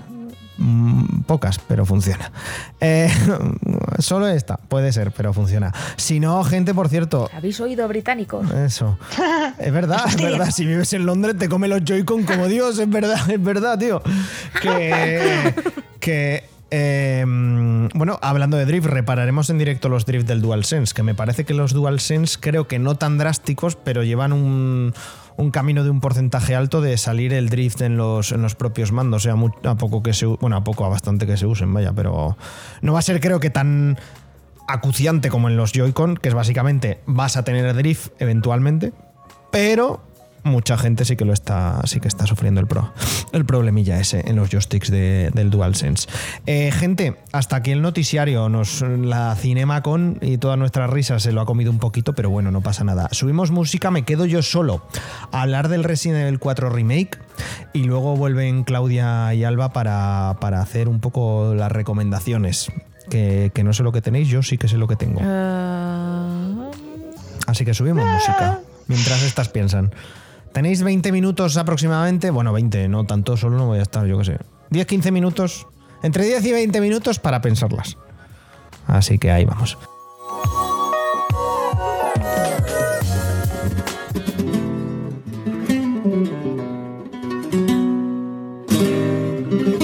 Ver, gente, efe- efectivamente vuelvo a estar solo, es lo que hay. Lo siento mucho, abandono a Claudia y Alba y os cuento yo las cosas como parece ser que viene siendo habitual. Es lo que tiene que solo yo esté jugando a las novedades por el Twitch. Que por cierto, nos podéis ver todos los días en twitch.tv barra Robot. Y si no, pues es que, bueno, pues tenemos cosas familiares y cosas y tal, y no sé qué, ¿no? Como Guillermo, venga, no te enrolles. Si hay un juego que creo que cambió relativamente la forma de, ver los videojuegos, valga la redundancia, la forma de ver un poco la industria y sobre todo el camino que seguirían los juegos de acción, eh, creo que muchos, muchas y muchos coincidiríamos en que se fue Resident Evil 4. Eh, Capcom, hablando pronto y mal, se la sacó con Resident Evil 4. Eh, hizo encima de la... Uy, madre mía, la onda, cómo se ha ido, perdonad. Hizo así, encima de la mesa y nos puso a todos y todas en un exclusivo de GameCube que al final acabó saliendo para todas las plataformas y os voy a hacer un pequeño inciso. Últimamente se lo estoy escuchando a mucha gente y creo que igual la edad eh, es lo que hace que me empiece a dar cuenta de que sí que es necesario eso y los y, ver cómo lo digital está destruyendo un poco la conservación de los la conservación de los juegos, pero sí que es importante que cada vez nos riamos menos de que Skyrim o Resident Evil 4 original o que alguno de estos títulos sale en todas las plataformas porque leches es bueno tenerlo en todas las plataformas, así tienes opción de jugarlo. Quizá con este remake, pues eh, parchea un poco eso. Creo que son dos buenas opciones, pero. Pero. Pero eso, que siempre a favor de la comedia. Pero también teniendo en cuenta que, yo que sé, que habrá que conservar los juegos, ¿no? Con este pequeño paréntesis, este pequeño inciso hecho, eh, recapitulo y retomo el, el hecho de que Resident Evil supuso un antes y un después en los juegos de acción. De acción. Eh, no reconocerlo o no verlo creo que es errar. Porque es así. Eh, Resident Evil venía de ser, pues bueno, un- un juego que abrazaba en determinados aspectos y en determinadas mm, formas y en determinados asuntos y creo que, todos y todas podemos estar de acuerdo y más viendo las últimas iteraciones de la saga, el, el Village y el, y el, el Village y el, el 7 y el 8. El, 7, el Revelation. Revelation y el, y el Village. ¿Es Revelation? No lo sé, ya no me acuerdo. Eh, el 7 y el 8. Eh, que abrazaba un poco la comedia de aventuras, en cierta manera. Sí, era un juego de survival horror, sí, eh, es uno de los pilares del género de terror, eh, sí, presentaba ideas bastante locas. Sí, gracias a él tenemos también Devil May Cry que cambiaría por otro lado, y no soy ni el primero ni el último que le dirá, los juegos también de Hack and Slash, o más o menos los medio crearía. En fin, Camilla y su equipo estuvieron ahí desatados. Eh, aparte de todo eso, vimos que, era una comedia de aventuras. Y creo que este Resident Evil 4 eh, hizo que, que Capcom y el equipo que se dedicaba a Biohazard pues dijesen, mira, lo vamos a abrazar ya del todo, porque total, ¿qué más da? Que nos persiga una estatua gigante con un carro encima de la lava, eh, con la niña esta que no hace un cagao persiguiéndola porque es la hija del presidente de los Estados Unidos. eh, y largo etcétera de chorradas y, y- y- y- y com- comedias y chascarrillos y cosas que, todos y todas recordaremos de Resident Evil 4 original. Yo no, porque lo he repetido eh, y lo seguiré repitiendo mientras lo juguemos eh, en, Twitch. Y, lo repito ahora, no he jugado al Resident Evil 4 original. Entonces creo que esto lo tengo que dejar claro. Lo siento, perdón, entrego mi carnet de, gamer, mi, mi carnet, mi placa y mi pistola de gamer. Pido disculpas. Lo he visto mil y una veces eh, gracias a, esa bellísima comunidad de la no hit, de los, de los, de los no golpeados. Y, y me conozco Resident Evil 4, pero no lo pude jugar. Entonces creo que es conveniente que todos y todas y todos sepáis, sepáis eso. No me oculto, es lo que hay, lo siento. Eh, pero bueno, este Resident Evil 4 Remake me ha pillado de nuevas. Sí que he podido ver las diferencias, sí que sabía lo que se me venía. Y, creo que está en la línea de, los remakes que Capcom ha realizado con, con Resident Evil 2 y Resident Evil 3. Eh, excelentes remakes, una cosa que también nos hemos pasado en directo, que también hemos disfrutado entre todos y todas, que me parece fantástico eh, y un trabajazo increíble a todos los niveles. Y traen al futuro, eh, que es este 2023, en, en uno de los mejores, o incisillo también, uno de los mejores juegos del año que manda huevos, que haya sido Death Space y Resident Evil 4, los dos remakes, eh, los mejores juegos AAA que han salido este año, un tema. A ver cuándo salga Zelda de aquí unas semanas y, y Final Fantasy XVI, pero está siendo un tema esto. Fin del incisillo. Eh, fin de la cita. Fin de la cita, que dijo aquel. Em, y, esta actualización creo que si, si bien seguimos teniendo el original y, gracias a Dios lo tenemos en 40.000 plataformas y lo podemos jugar en 40.000 plataformas, creo que eh, ciertos tropos y ciertas cosas, sobre todo el gameplay, eh, que quizá en 2004, que salió el juego, 2004 o 2003, bueno, por ahí, eh, eran muy innovadores, eran muy chulos, todos nos sorprendimos con ello. Quizá aquí, pues por eso de haberlos visto mejorados en un montón de títulos, pues no nos sorprendían tanto. Creo que todo eso lo mejora, lo expande y eh, quita cierto aspecto mamarracho y lo incluye de otra manera. Eh, hay los bosses ahora son relativamente más serios. Eh, eh, León sigue siendo el, el one-liner más espectacular. One-liner son estos cómicos y estas cómicas que hacen como el chiste de una línea, por eso se llama one-liner. Y León sigue siendo un, crack, sigue cerrando unos buenos chistes de a dónde se han ido al bingo, chúpate esta y cosas así. Eh, León sigue siendo un comedias, pero tenemos a una Ashley que creo que, que ha aprendido mucho, que la gente de Capcom ha aprendido mucho de, de ver a, de ver a, a, a Ellie, de ver a de ver a, no me va a salir la del Bioshock Infinite y de ver a um, bueno a multitud de personajes secundarios que estamos viendo últimamente para saber cómo se tiene que comportar. Eh, ya no tiene una barra de vida ya tiene los dos estados de herida o no herida. Eh, ciertas situaciones se mejoran y se amplifican eh, lo han comentado en numerosos vídeos y lo han comentado en numerosos análisis y no voy a ser, insisto, ni el primero ni el último, pero eh, la aldea ahora es un ahora es básicamente un, asedio, un, machaque constante y, es un ponerte en una posición de, hey, acabas de estar con dos policías nacionales que no lo han pasado bien y luego verás por qué no lo han pasado bien. Eh, pero tú tampoco lo vas a pasar bien, amigo Leon, y te sacan ahí para que ya te acostumbres a los nuevos controles, para que veas todas las novedades de gameplay que te incluye este remake, que sí que es verdad que si has jugado a los dos anteriores serán súper mega familiares, pero si vienes directamente de jugar al original o de no haber tocado ningún remake, pues te van a sorprender un poco y, ver un poco cómo se maneja la inclusión del cuchillo como un arma que se deteriora eh, y que también puedes hacer parries. Hay una inclusión de un parry que obviamente en el Resident Evil original no existe y que le da una capa de profundidad al gameplay increíble. Eh, lo de poder, poder Poder, poder. Lo de poder parar hachas y cosas al vuelo me parece una cosa increíble y maravillosa. Eh, un poco de mejora en, y, y, y añadidos y un poco de, de magia, ¿no? Como la sal esta del Salvae, pues ha hecho un poco así Capcom para mejorar escenarios, para que todo cuadre mucho más, para que sea todo más, más pulido y, y más homogéneo respecto a lo que te estaban contando y no, pues eso, las locuras que tienes eh, de un lado a otro. Quizá ahora ya no hay tuneladora, pero tenemos una, una suerte de, de fase similar con, con una bola de demolición, que nadie ha visto en España una bola de demolición, pero ahí está. Em, lo de las carretillas sigue siendo una cosa hilarante. Eh, el, el, el del el- Luis Serra, Luis Sera, se llamaba Luis. Bueno, se me ha olvidado el nombre. El de la chaquetica de cuero sigue siendo el personaje más gracioso. Eh, gracias a Dios eh, han avanzado un poquito y no tenemos esas machistadas que se, que se pegaba el señor, pero bueno, sigue, sigue siendo tal. Eh, seguimos teniendo ciertas apariciones estelares de la amiga Dawon, que bueno, también es como, bueno, mm, era necesario esos planos. No lo sabremos, pero para Capcom sí. Japoneses y sus cosas, ¿qué le vamos a hacer? En fin, que me enrollo con, con estas cosas que sí que son, son importantes, pero bueno, ya, ya sabéis. Eh, la cuestión, que no me quiero enrollar más, que entiendo que, y, lo digo en todos los análisis, pero entiendo que escucharme a mí solo ya nos habéis dicho, ¿vale? Estamos tratando de solucionarlo, pero ya sabéis que es como muy complicado ponernos todos a la vez a, a grabar algo sobre lo que nos ha jugado y demás.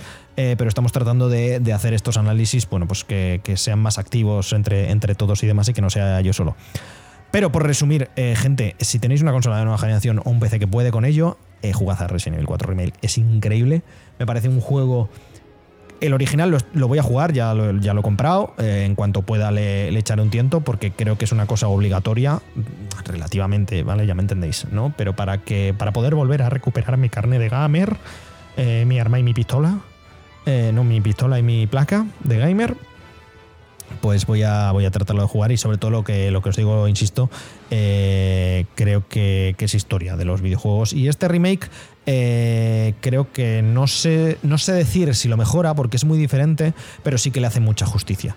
Todas las inclusiones, las misiones secundarias pequeñitas que hay, eh, los pequeños cambios, los, los cambios sutiles, los no tan sutiles, el traer el gameplay a 2023, creo que Capcom lo ha hecho bien. Y creo que Capcom se alza con este remake de, de Resident Evil 4 por si y, a la espera de ver Street Fighter 6, pero es que no tengo ninguna duda de que va a estar bien, más allá de que igual no nos quejemos la gente muy piqui, no yo tanto, pero sí la gente muy piqui del juego de lucha, de que "Ay, pasa esto, pasa no sé qué, pasa no sé cuántas, pero con, con, con, con esto Capcom se... Yo creo que se alza como la desarrolladora... desa- desarrolla- venga, Guillermo, que tú puedes. Desarrolladora productora o, fabricante de videojuegos que más en forma está a día de hoy. Literal. Creo que me parece que es- están irreconocibles eh, eh, y es indiscutible ver que, están haciendo muy muy buen trabajo. Y, eso es Resident Evil 4 Remake. Creo que, creo que han recogido lo que han sembrado, que son unos años de picar mucha piedra, de ir sacando buenos títulos, de sacar títulos relativamente redondos o incluso redondos. Y, creo que es la culminación de eso, porque al final Resident Evil 4 fue, fue un antes y un después, entiendo que para la empresa y para toda la industria. Y no sé si es ese antes o después, este Resident Evil 4 Remake, pero es una confirmación de que Capcom está a tope eh, y que qué bueno para todos nosotras y nosotros que esté, que esté a tope, la verdad. Así que amigos, amigas, amigues, subimos música, vuelvo a traer a Alba y a Claudia por aquí y vamos con las recomendaciones.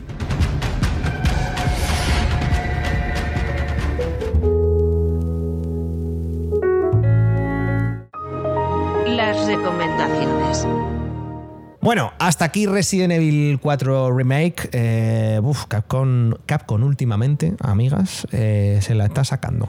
Capcom hace plop y te la pone encima de la mesa últimamente. Ya no solo con los remakes de Resident Evil, sino en general. Está muy bien, está muy sanote la gente de Capcom.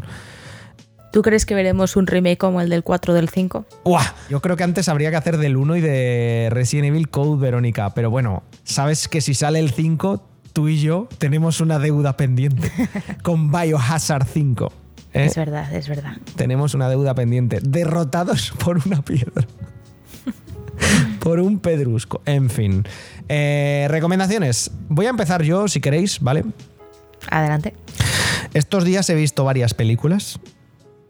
Varias películas, pero voy a recomendar dos porque, en fin, eh, y no son otras más que las fui a ver al cine con parte de, de la, de la muchachada que hace KTR, que fue eh, Super Mario Bros. la película. eh, y, y- Vaya, qué típico. y John Wick 4.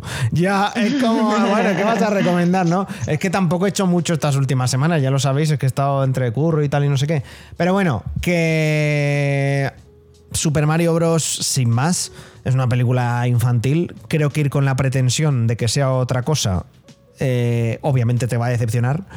Pero si vas con la pretensión de que no deja de ser DreamWorks, aquí no hay ni guiños para los adultos ni nada, es una película, es un personaje plano eh, que sin más, que su única aspiración es salvar, bueno, pues ya está, pues te lo pasas muy bien. Tiene cuatro guiños a los juegos, dos chistes por ahí que más o menos te ríes y bueno, pues estéticamente es impresionante, la verdad como son. O sea, últimamente las películas de animación por digitales están que se salen. Y, eso por un lado. Por otro lado, John Wick 4 eh, mm, creo que es la mejor de las cuatro películas de John Wick. Eh, yo que sé, no sé a cuánta gente mata ese señor, pero es increíble. La escena de Osaka, cuando os hablo de escena no son como dos minutos, son como 20 minutos pegando tiros, es increíble. Hay en París 3 una en tres sitios emblemáticos, pero una de ellas con una cinemática, o sea, con una estética similar, pero muy similar a, mm, a, Hotline Miami, que nos quedamos como... vino nuestra amiga Lara, que la fui a ver con ella, y nos quedamos los dos como, pero ¿qué está pasando? ¿Pero esto cómo puede ser tan bueno? Luego, Alba, hay dos escenas, una con Justice de fondo y otra con, y otra con Saffelstein de fondo, que dije, es que no puc pero esto es, la- esto es cine. Es meme de Matt Mikkelsen fumando. Esto es cine. Joder, es increíble, de verdad. Te digo una cosa, ¿Qué? qué? Que no he visto ninguna película de John Wick. Bueno, no pasa Sí, nada. Al- Claudia, tampoco, pero, pero bueno, si queréis vosotras solucionarme mi problema con los Juegos del Hambre, yo os puedo solucionar eh, vuestro problema con... con Con John Wick. Con John Wick. Con John Wick os puedo solucionar el problema. Y- algún día, algún día. y eh, lo que sí es que queda claro que la 3 es la más flojita, la más, más, más flojita de todas. Pero bueno, eh, buen reparto como siempre, el malo muy malo. eh, lo hace muy bien el Scarhart, pero, pero nada, se restaura un poco el asunto y tal y cual. La cuestión es que es muy buena película, es muy recomendada, pero sí, eh, la... A ver, pero sí no. Hay una escena que, que igual si nos gustó la escena del lápiz de la segunda película, esta yo creo que tampoco os va a gustar. Pero, pero bueno, por lo demás, muy, muy, muy, muy bien. Hemos estado haciendo más cosas estas últimas cuatro semanas, pero estos son los que, las que recuerdo y voy a recomendar ahora. Así que, Alba, ¿No Claudia. recuerdas alguna que hayas visto en casa que te haya gustado? Encantados, también bien encantados con Claudia y me gustó bastante. Enredados. Eso. Casi. ¿Y el día anterior? ¿Y el día anterior una peli que te persiguió durante una década para que veas? No, no lo sé. Pero que no lo sé. Final Fantasy, la fuerza es anterior. verdad, es la película más infravalorada. Final, es verdad, estuvimos viendo Final Fantasy La Fuerza Interior. Que además yo ya la había visto, pero a Claudia le dije, yo qué sé, pasan cosas en una mina. Y, y terminé y me dice, ¿pero qué mina? Y digo, ¿ves cómo bajaban al subsuelo? Algo me acordaba de que había, estaban ¿Qué rodeados de-? Es que no rodeados ninguna mina en la película. Yo sé que la he visto. No Hombre, ahora la has visto porque te la he hecho ver en 4K. No, pero antes yo la había visto también, porque ponía Final Fantasy en su día todo lo que pusiera Final Fantasy era como más sí. Pero no me acordaba tanto. No en me fin, que es una tanto. película súper infravalorada y que no se le dio el reconocimiento debido en su tiempo. Venga, te toca, Claudia. Recomendaciones. De venganza. No, de Bueno, no, pues- joder, no. Eh, por terminar la sección cine, ya que lo que tú has visto este mes ha sido John Wick y eh, Super Mario, pues yo he visto el otro gran estreno de finales del mes pasado que es eh, Dragones y mazmorras, honor entre ladrones. Y, y muy bien, muy bien, muy bien. O sea, yo la película me gustó mucho, la verdad es que me lo pasé como una niña chica durante toda su duración. Eh, me parece que es una peli que sin tener grandes pretensiones es súper sólida y creo que es precisamente eso lo que la hace buena. En plan de, tú estás súper entretenido todo el rato y no, no le pides más, no le... eh, no tal. Tiene muchas referencias, mucho tal, los personajes están guay, actúan todos muy bien y en general me gustó, me gustó mucho. Eh, luego aparte sigo con mi ciclo de Disney Pixar y me he visto eh, todas las películas de Toy Story. ¿Vale? Me había visto las tres primeras, pero la cuarta no, ha sido la primera vez que me la veo. Ahora entiendo muchas cosas. Y. y Ahora y, que lo has visto, puedes hacer como que no lo has visto. Sí, efectivamente. En plan de era más feliz antes de verla. Ya, lo sé. Es, es ahí. mm, No sé cómo decirlo, es una sensación agridulce porque la peli me, me ha gustado. Um, sa- ¿Sabes? Yo juego mucho, por si no lo sabíais, al Disney Dreamlight Valley. Eh, Que va, nunca lo has comentado, la verdad, en el podcast. Todos, todos, todos los días. Y la cuestión es que eh, en el Disney Dreamlight Valley, en una de las últimas actualizaciones, llegan eh, Toy Story, o sea, llega Toy Story, llegan eh, Buzz Lightyear y llega Woody. Y yo mm, decía, ¿por qué coño Buzz Lightyear vive en una caravana? Y Woody vive en un tío vivo. Estaba completa y absolutamente perdida. Luego he visto Toy Story 4 y. Estaba mejor sin saberlo. Pero la película está bien. Está bien. Si luego haces como Alba y olvidas que la has visto, efectivamente. Yo vi en el cine. Eh, sí. No recuerdo el día, pero trauma, fue un día, tra- un trauma, día funesto. trauma generacional. Total. Yo ya estaba un poco preocupada porque había visto que, lo- no sé si sabéis que los nuevos juguetes que sacan, los peluches y mu- muñecos que sacan de Toy Story, si tú les levantas el, pie... No, no, aparte del... eh, Bueno, eh, a ver, del tenedor tampoco vamos a pararnos a hablar porque es como, vale, yo que sé, había que meter algún personaje nuevo, este os pareció bien, la, la originalidad no siempre puede estar aquí de alta, a veces tiene que estar aquí de baja, ¿vale? Pero es que ahora si levantas los pies de los muñecos ya no pone Andy en la bota, pone Bonnie. Que está bien, pero es como. Ahí es cuando nosotros, a nuestra edad, a nuestros 30 años, ya tendríamos que haber dicho, igual no tendríamos que ver Toy Story 4, ¿sabes? Pero decidimos coger y verla y, así nos Pero va. no, perdona, Claudia, pero han hecho Toy Story 4 gracias a que gente de nuestra edad sigue, sigue viendo películas como Toy Story 4. Vale, sí, la verdad. es- esa lógica no tiene fisuras. Básicamente, es quiero decir que he leído, he leído además hace poco que eh, la industria de los juguetes está mega reventadísima ahora mismo, en plan de bien, porque gente de nuestra edad que, que no está teniendo hijos está gastando el dinero de los juguetes para sí mismos, ¿sabes? La semana que viene es el cumpleaños de una amiga mía, 30 años que cumple. Menudo pedido, todo de la Disney Shop. Puedo confirmar ese estudio. El ratón está llenando las arcas gracias a, a, a- a nosotros. A mujeres a los- solteras de 30 años. a los putos millennials. ¿sabes? Es como, eh, sobre eh, ese ratón, ese ratón coge como un toro y sobrevive a base de millennials. Total. Algo más, Clau. ¿Qué he dicho? He dicho Dragones y mazmorras, he dicho que he estado viendo las de Toy Story. Entonces Toy Ah, Story y- tú has dicho que la has visto pero no la recomiendas, o sí la recomiendas, porque claro, estamos en la sección de recomendaciones ahora mismo. Claro, claro, yo he dicho que me he visto la. eh, Estoy, estoy haciendo yo un- a- mi ciclo personal de Pixar, por ejemplo, igual que la semana pasada, o bueno, la- en el último podcast os dije que por favor no toquéis Cars, en plan de no, no, sobre todo Cars 2, si, si queréis, yo que sé, seguir viviendo en este mundo con un cierto semblante de felicidad, ¿vale? No veáis Cars 2. ¡Cachón!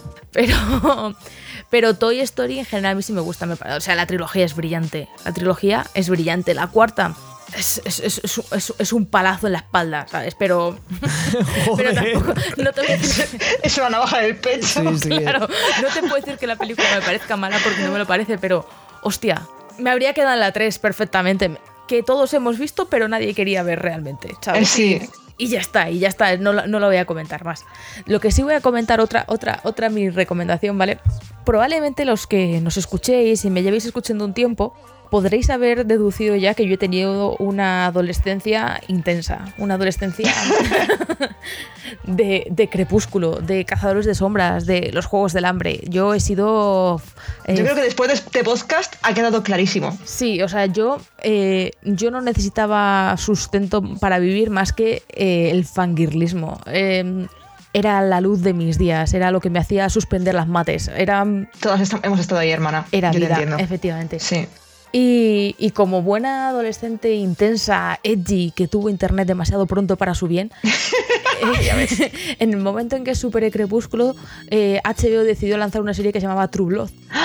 Oh, Yes.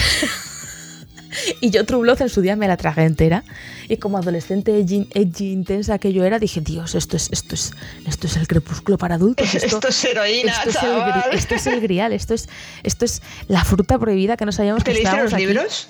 eh, eh, los tres primeros, me parece, no, Menos no me mal. enteros, porque Bien- además bien hecho. lo- los sacaba de la biblioteca municipal, ¿sabes?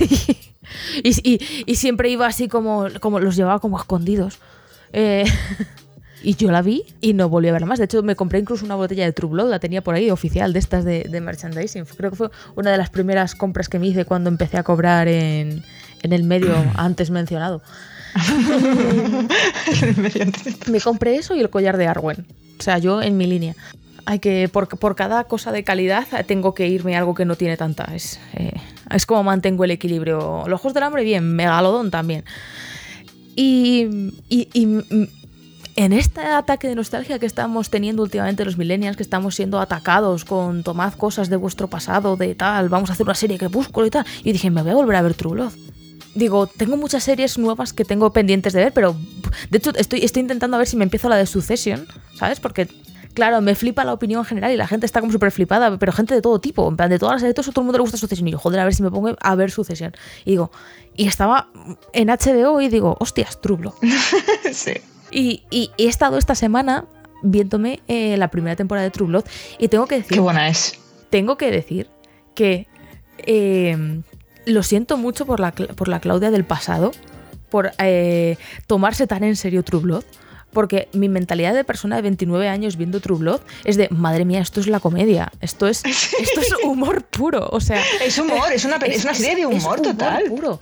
El otro día lo estaba comentando con mis amigos, que me- una que también la ha visto, se la ha revisto recientemente, mi amiga Sara, que además también recuerdo, éramos las dos super fans de, de jovencitas, y entonces dice, uy, pues yo también la vi hace poco, que cada vez que os intentaba, mira que yo intentaba ponerle bajito, pero venía a mi novia a decirle, ¿qué estás viendo? Y yo, ya, yo, yo, sí, sí, sí. O sea, es una serie que como tengas una figura paternal cerca, vas a estar... eh, no, no, no la veáis con figuras paternas cerca, ¿sabes? En plan de Juego de Tronos no os prepara para ver True Blood con padres cerca. Es,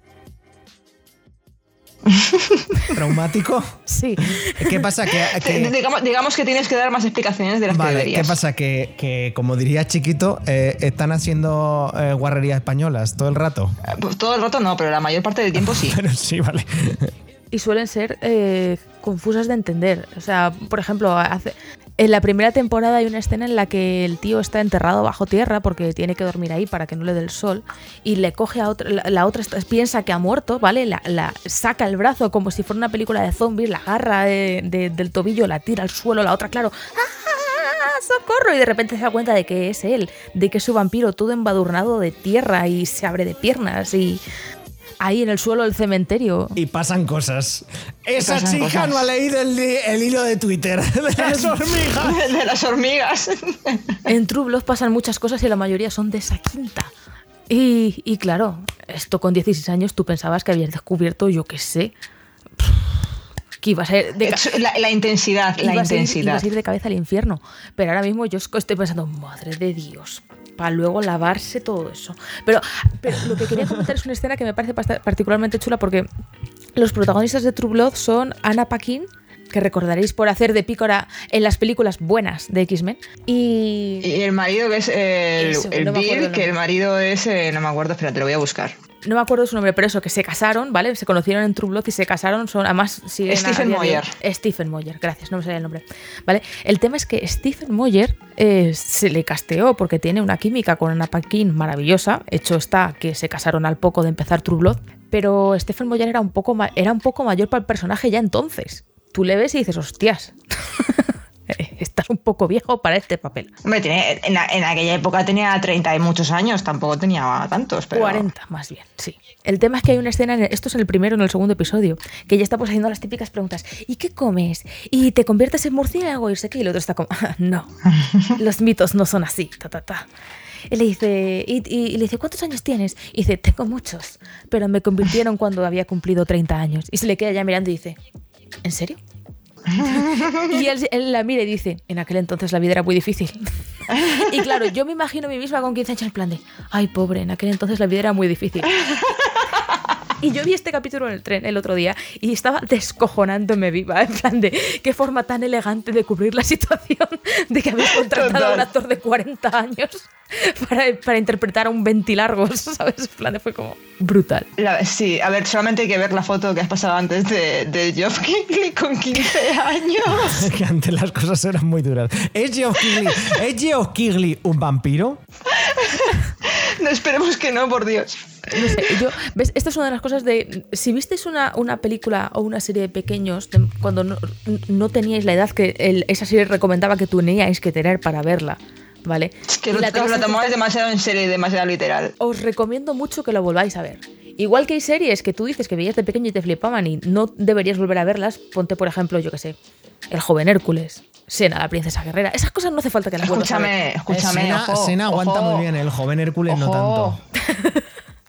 Te quiero decir, pero que hay cosas que igual vuelves a ver y dices, hostias, pues esto igual, igual no ha envejecido del todo bien, ¿vale? Pues esta serie en concreto, o sea, meterte True Blood con 14, 15 años era un cóctel molotov para tu cerebro, pero ahora mismo con 30 es una maravilla. O sea, me estoy riendo, pero muchísimo. Y es que hay muchas escenas además que se ven que están hechas apuestas para que los adultos se rían, ¿sabes? Y, y estoy, estoy muy contenta. He terminado de hecho hoy la primera temporada y antes de dormir probablemente empezaré la segunda porque feliz de haberme reencontrado con ellos. Además, en el segundo. Recuerdo que estaba, estaban Anna Paquin y Stephen Moyer, pero el otro gran personaje de True Blood es Alexa- Alexander Skarsgård, Skarsgård. Que en la primera temporada sale con el pelo largo, pero en la segunda por fin se lo corta. Escúchame, que yo me acuerdo cuando vi True por primera vez, que dije, madre mía, el Skarsgård, que bueno está con el pelo largo, que luego se lo corte, fue como... "Eh". Pero luego la volví a ver años después y dije, madre mía, qué peluca más fea ya Es que puto Alexander. Skarsgård, tío, qué cosa más fea de peluca, chaval, qué mal le queda, cabrón. Sí, menos mal que se lo corta. Además se lo, se lo corta debido a una situación muy cómica también, o sea que... Uy, no, es, es que es lo mejor, no me acuerdo de esos pequeños detalles. Me acuerdo, Buah, me pues acuerdo, me acuerdo de la trama general, me acuerdo de la trama grande, la de ella, ¿sabes? En plan de. Pero no de los pequeños detalles y estoy absolutamente living. Pues o sea, eh, me- cuando, cuando lo veas te acordarás Claro, y me acordaba, por ejemplo, de que el hermano era, era un putero, pero no me acordaba de toda la subtrama que tiene de que encima el pobre es que es tonto, pero tonto. Eh, sí. Tonto de necesidad, ¿sabes? Que siempre te recordaba, vamos, como es el típico chico malo, que de, de chico malo no, lo que pasa es que el pobre es gilipollas perdido, es como, es un corderito. Eh, Es estúpido completamente. Sí, sí, sí, sí. Es lo que llamaríamos un, un, un fan actual del CrossFit. O sea, no. Un bro. Sí, sí, sí. Pero es un crossfitero de 17 años. Es maravilloso. Bueno, un saludo a todos y a todas amigos que hagáis crossfit. A todos los crossfiteros de 17 y estéis años. escuchando esto. eh, no tenemos nada en principio contra vosotros, pero hombre, tenéis que reconocer que ver 40 im- vídeos al día de CrossFit en, en el Instagram cansa un poco. No tenemos nada, pero sois un poco cansinos. Eso sí, eso sí. Nada contra vosotros, cans- cansinos contra esto. Bueno, aún así, Claudia, ¿algo más aparte de True Blood? Yo creo que ya está, ¿no? Ya eh, está- estáis, estaréis un poco cansados de escucharme este podcast. La verdad es que normalmente, no- normalmente estoy callada buscando, recogiendo flores y diamantes y, y cosechando calabazas, pero hoy me ha dado por hablar y aquí estoy. Bueno, está bien, está bien. Eh, Yo me estoy riendo mucho, Alba, así que. Hola. recomienda cosas. Buah, recomienda cosas. Bueno, es que ¿sabes qué pasa? Que, que como yo grabo cada X tiempo, ya no sé si lo que voy a recomendar ya lo he recomendado previamente, Pero da ¿sabes? igual, da igual, no, no pasa nada. Bueno, vale, pues nada, yo os quiero, os Hoy quiero eso lo ha recordar. recomendado. es broma, es broma, es broma. Bueno, antes ya he recomendado Ted Lasso, en- aprovechando ahí la noticia de Taika Waititi y tal. Y venga, voy a recomendar otra serie que me ha gustado mucho, mucho, mucho, que también ha terminado con cuatro temporadas, 40 capítulos en total, que es Atlanta. Que es la serie de, de mi querido, de mi querido, de mi querido ta, ta, ta, eh, Donald Glover, acá Childish Childish Gambino. Yes, que es el... La vi, mira, pues ahora sin broma, esto ya lo he recomendado en el podcast, pero creo que era la temporada 2 y yo la, la he visto gracias a ti. Así que Ah, mira, pues entonces sí que la he recomendado. Bueno, pues os, re- os continúe. recuerdo que ya ha terminado. Al final han sido cuatro temporadas las que se han emitido y, y está muy chula y es que es, es que es brutal, es que es maravillosa, es que no puedo, no tengo ni un capítulo malo tiene, ni un capítulo malo, 40 capítulos de, de pura genialidad y y de verdad que me acuerdo que veía un capítulo y le, y le decía, "Ay, madre mía, es que me encanta esta serie, es que ningún capítulo es malo, es que todos los capítulos son la hostia. Pues eso, eh, además duran 25-30 minutos, así que es perfecta. Em, y nada, ahora estamos viendo Malcolm in the Middle, aprovechando que está entera en Disney Plus, nos estamos metiendo una mega maratón y la verdad es que es otra serie que, que da igual los años que pasen, es que no paras de reír de ningún momento. Qué buena es, maravillosa, me encanta. Otra cosa que la veíais todos y nunca he visto, Malcolm. Pues mira, Guille, o sea, aprovecha y míratela porque te vas a despollar muchísimo. O sea, te vas a reír un montón, tío. A ti te va a gustar. Es que yo creo que es una serie que es que si a ti no te gusta. mm, Te bajas de aquí. Preocúpate. No, no, eh, para en el mundo No, no, que yo o sea, me es, bajo. que es- es una serie que es imposible que no te guste. Es una serie que le gusta a todo el mundo. Es como Los Simpson, pero con personas reales verdad. de carne y hueso. Sí, sí, es como una- un live action de Los Simpson. Es lo más parecido a una serie de Los Simpson con personas reales que te vas a encontrar. O sea, de situaciones absurdas, de personajes absurdos, de. Es que no sé, te ríes muchísimo. Y otra serie que teníamos pendiente, que ya hemos, hemos aprovechado este mes para verla, es la de Andor, que no la habíamos visto. Y la verdad es que a mí me ha gustado mucho, mucho más que el Mandaloriano incluso. Me ha gustado mucho el tono, el tono más... eh, ¿Qué pasa, Claudia? ¿Qué cara me estás poniendo? Yo Andor la he visto por purita obligación con mis deberes de fangirl. Pero ¿Y no te gustó? es que me aburrió muchísimo. Pues a mí al contrario, a mí me ha, me ha gustado mucho y me está aburriendo muchísimo la última temporada del Mandaloriano. ¿La has acabado? No, de hecho me faltan tres capítulos y Ah, que vale, digo... pues no la- el, la- el último capítulo que vi fue el de Jack Black, el que sale Jack Black, y no me gustó nada ese Bueno, capítulo. pues lo siguiente solo es subir hacia arriba, ¿eh? En serio, de Te lo verdad me lo juro, dices. te lo juro. Porque vamos, o sea, para mí es- ha sido tocar fondo, ese capítulo para mí ha sido tocar fondo de la temporada y de la serie en Te lo general. juro. O sea, uff, muy chungo, ¿eh? Ahora, es que ahora ya. Es, es que, ¿sabes cuál? Que el- el- a mí el problema que tengo con ese capítulo en concreto que dices es que me pareció to- absoluto relleno. ¿Sabes? En plan de. Sí, pero el relleno además muy mal ejecutado, ¿sabes? Claro, muy yo- infantil, unos diálogos que dices tú, pero ¿qué cojones acaba de pasar? ¿Sabes? Fatal, horrible. Mi- para un y me parece fatal que haya un, un capítulo de relleno en una serie que se estrena cada dos años y que tiene ocho capítulos y me pones uno de relleno. Entonces tu serie no es tan buena y no debería durar tres temporadas, quiero decir. mm, No lo sé, ¿sabes? Ya me da la sensación como que están un poco perdidos y no saben por dónde tirar, pero bueno, no sé. La, la voy a ver, lo voy a terminar de ver la tercera temporada, pero estoy un poco desencantada con el Mandaloriano. Y me preocupa un poco que, que pase un poco con Pedro Pascal como lo que ha pasado, como ya hemos com- comentado antes, con el Tom Holland y toda esta peña, porque le están quemando muchísimo y es un actor que me gusta mucho y al final, pues eso, le vamos a aborrecer. Tenemos que hacer el spoiler cast del Mandaloriano para hablar de esto en más profundidad. Sí, Vale. además tengo, tengo que sugeriros la semana, esta semana, eh, mañana, lunes, cuando se graba el de The Last of Us, el del Mandarinas. Así Venga. que eso. Hacemos uno doble. A ver quién. Un doble especial Pedro Pascal. Uf, no, no, no, no, que eso es mucho que editar, Alba, por favor. Oh, eso es sí, mucho que porque editar. entonces caso yo no he visto de las sofás, pero podemos hablar del anuncio de Mer- del juego de móvil que hace de Mers Mansion, del de la abuelita siniestra. Porque yo tengo Podemos hablar de lo que tú quieras, Claudia. Vale. Y aparte de eso, Alba, ¿algo más que te hemos medio Y interrumpido? nada, pues ahora estoy jugando por primera vez a Valheim. Te he visto. Y me está gustando, me está gustando un montón, la verdad. Me está, me, está, me está pareciendo un juego precioso. Qué bonito es, me cago en la leche. Qué bonito, qué amaneceres, qué atardeceres, qué, qué, qué, ¿Qué tipo luz, de qué- qué género es? Eh, vikingos. Ya survival, sé, o sea, lo típico que apareces en el mundo, desnudo, sin nada, te tienes que craftear tus armas, te tienes que hacer tu choza, craftearte tu mesa para hacer herramientas, cazar, defender tu basecita y poco a poco pues te vas haciendo tu equipo. Y es una, es una mezcla de géneros, o sea, te puede recordar a Dark Souls, te puede recordar a Elden Ring, te puede recordar a Zelda. De Long Eh, Dark con vikingos. te puede recordar a The Long Dark, sí, y es eh, rollo mm, pixel art, pero no tan pixel art, sino que es, como un poco low poly, pero está es muy bonito, la luz es muy bonita y, y no sé, gráficamente está muy chulo también y me está gustando un montón. La verdad es que está muy chulo, muy chulo. Muy guay. Y está en Xbox Game Pass, así que si lo queréis echar un tiento, eh, con amigos mola más. Ahí lo tenéis, claro que sí. Pues, eh, oye, gente, hasta aquí las recomendaciones, que hoy este podcast nos ha quedado luongo ristreto. Eh, pero bueno, así es. Hay días que eh, nos da por hablar más, hay días que nos da por hablar menos. Gente, subimos música y, y nos vamos.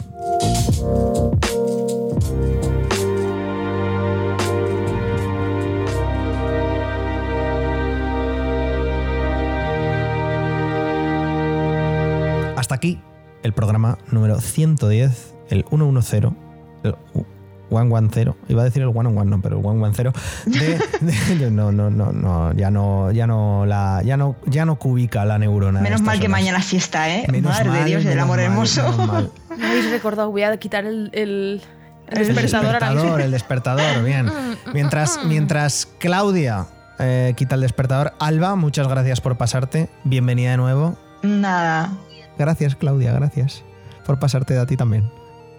Si yo vivo aquí, ya lo sabes. Ya, pero bueno, es un poco por. Guillermo, Dime. Guille, ¿Qué? gra- gracias, gracias por venir a KTR, tío. Gracias. Gracias. por estar aquí con nosotras. Gracias a ti, Alba. Ha sido un placer. Siempre es un placer, la verdad. Me lo paso muy bien. Me he reído mucho. Y luego me voy a reír más eh, editándolo. Sin, Editándolo. Sin trazas de ironía. Yo me río solo cuando lo estoy editando. Sí, sí, 100%. Bueno, me alegro, joder, Estoy- que te lo pases bien estoy como haciendo esto. loco. Estoy Deja como loco. algún golpe en la mesa, Guille, por puro efecto. No, no, sí, aunque no quiera, creo que lo voy a dejar, o sea que. Ole.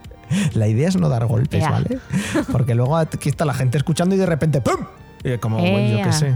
Forma parte de la experiencia. Bueno, Apañado.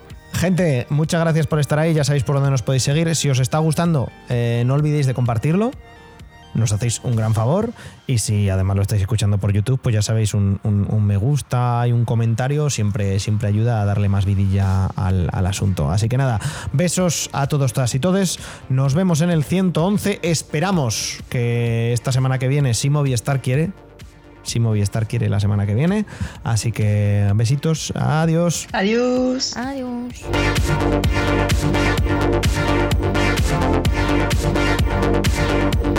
Música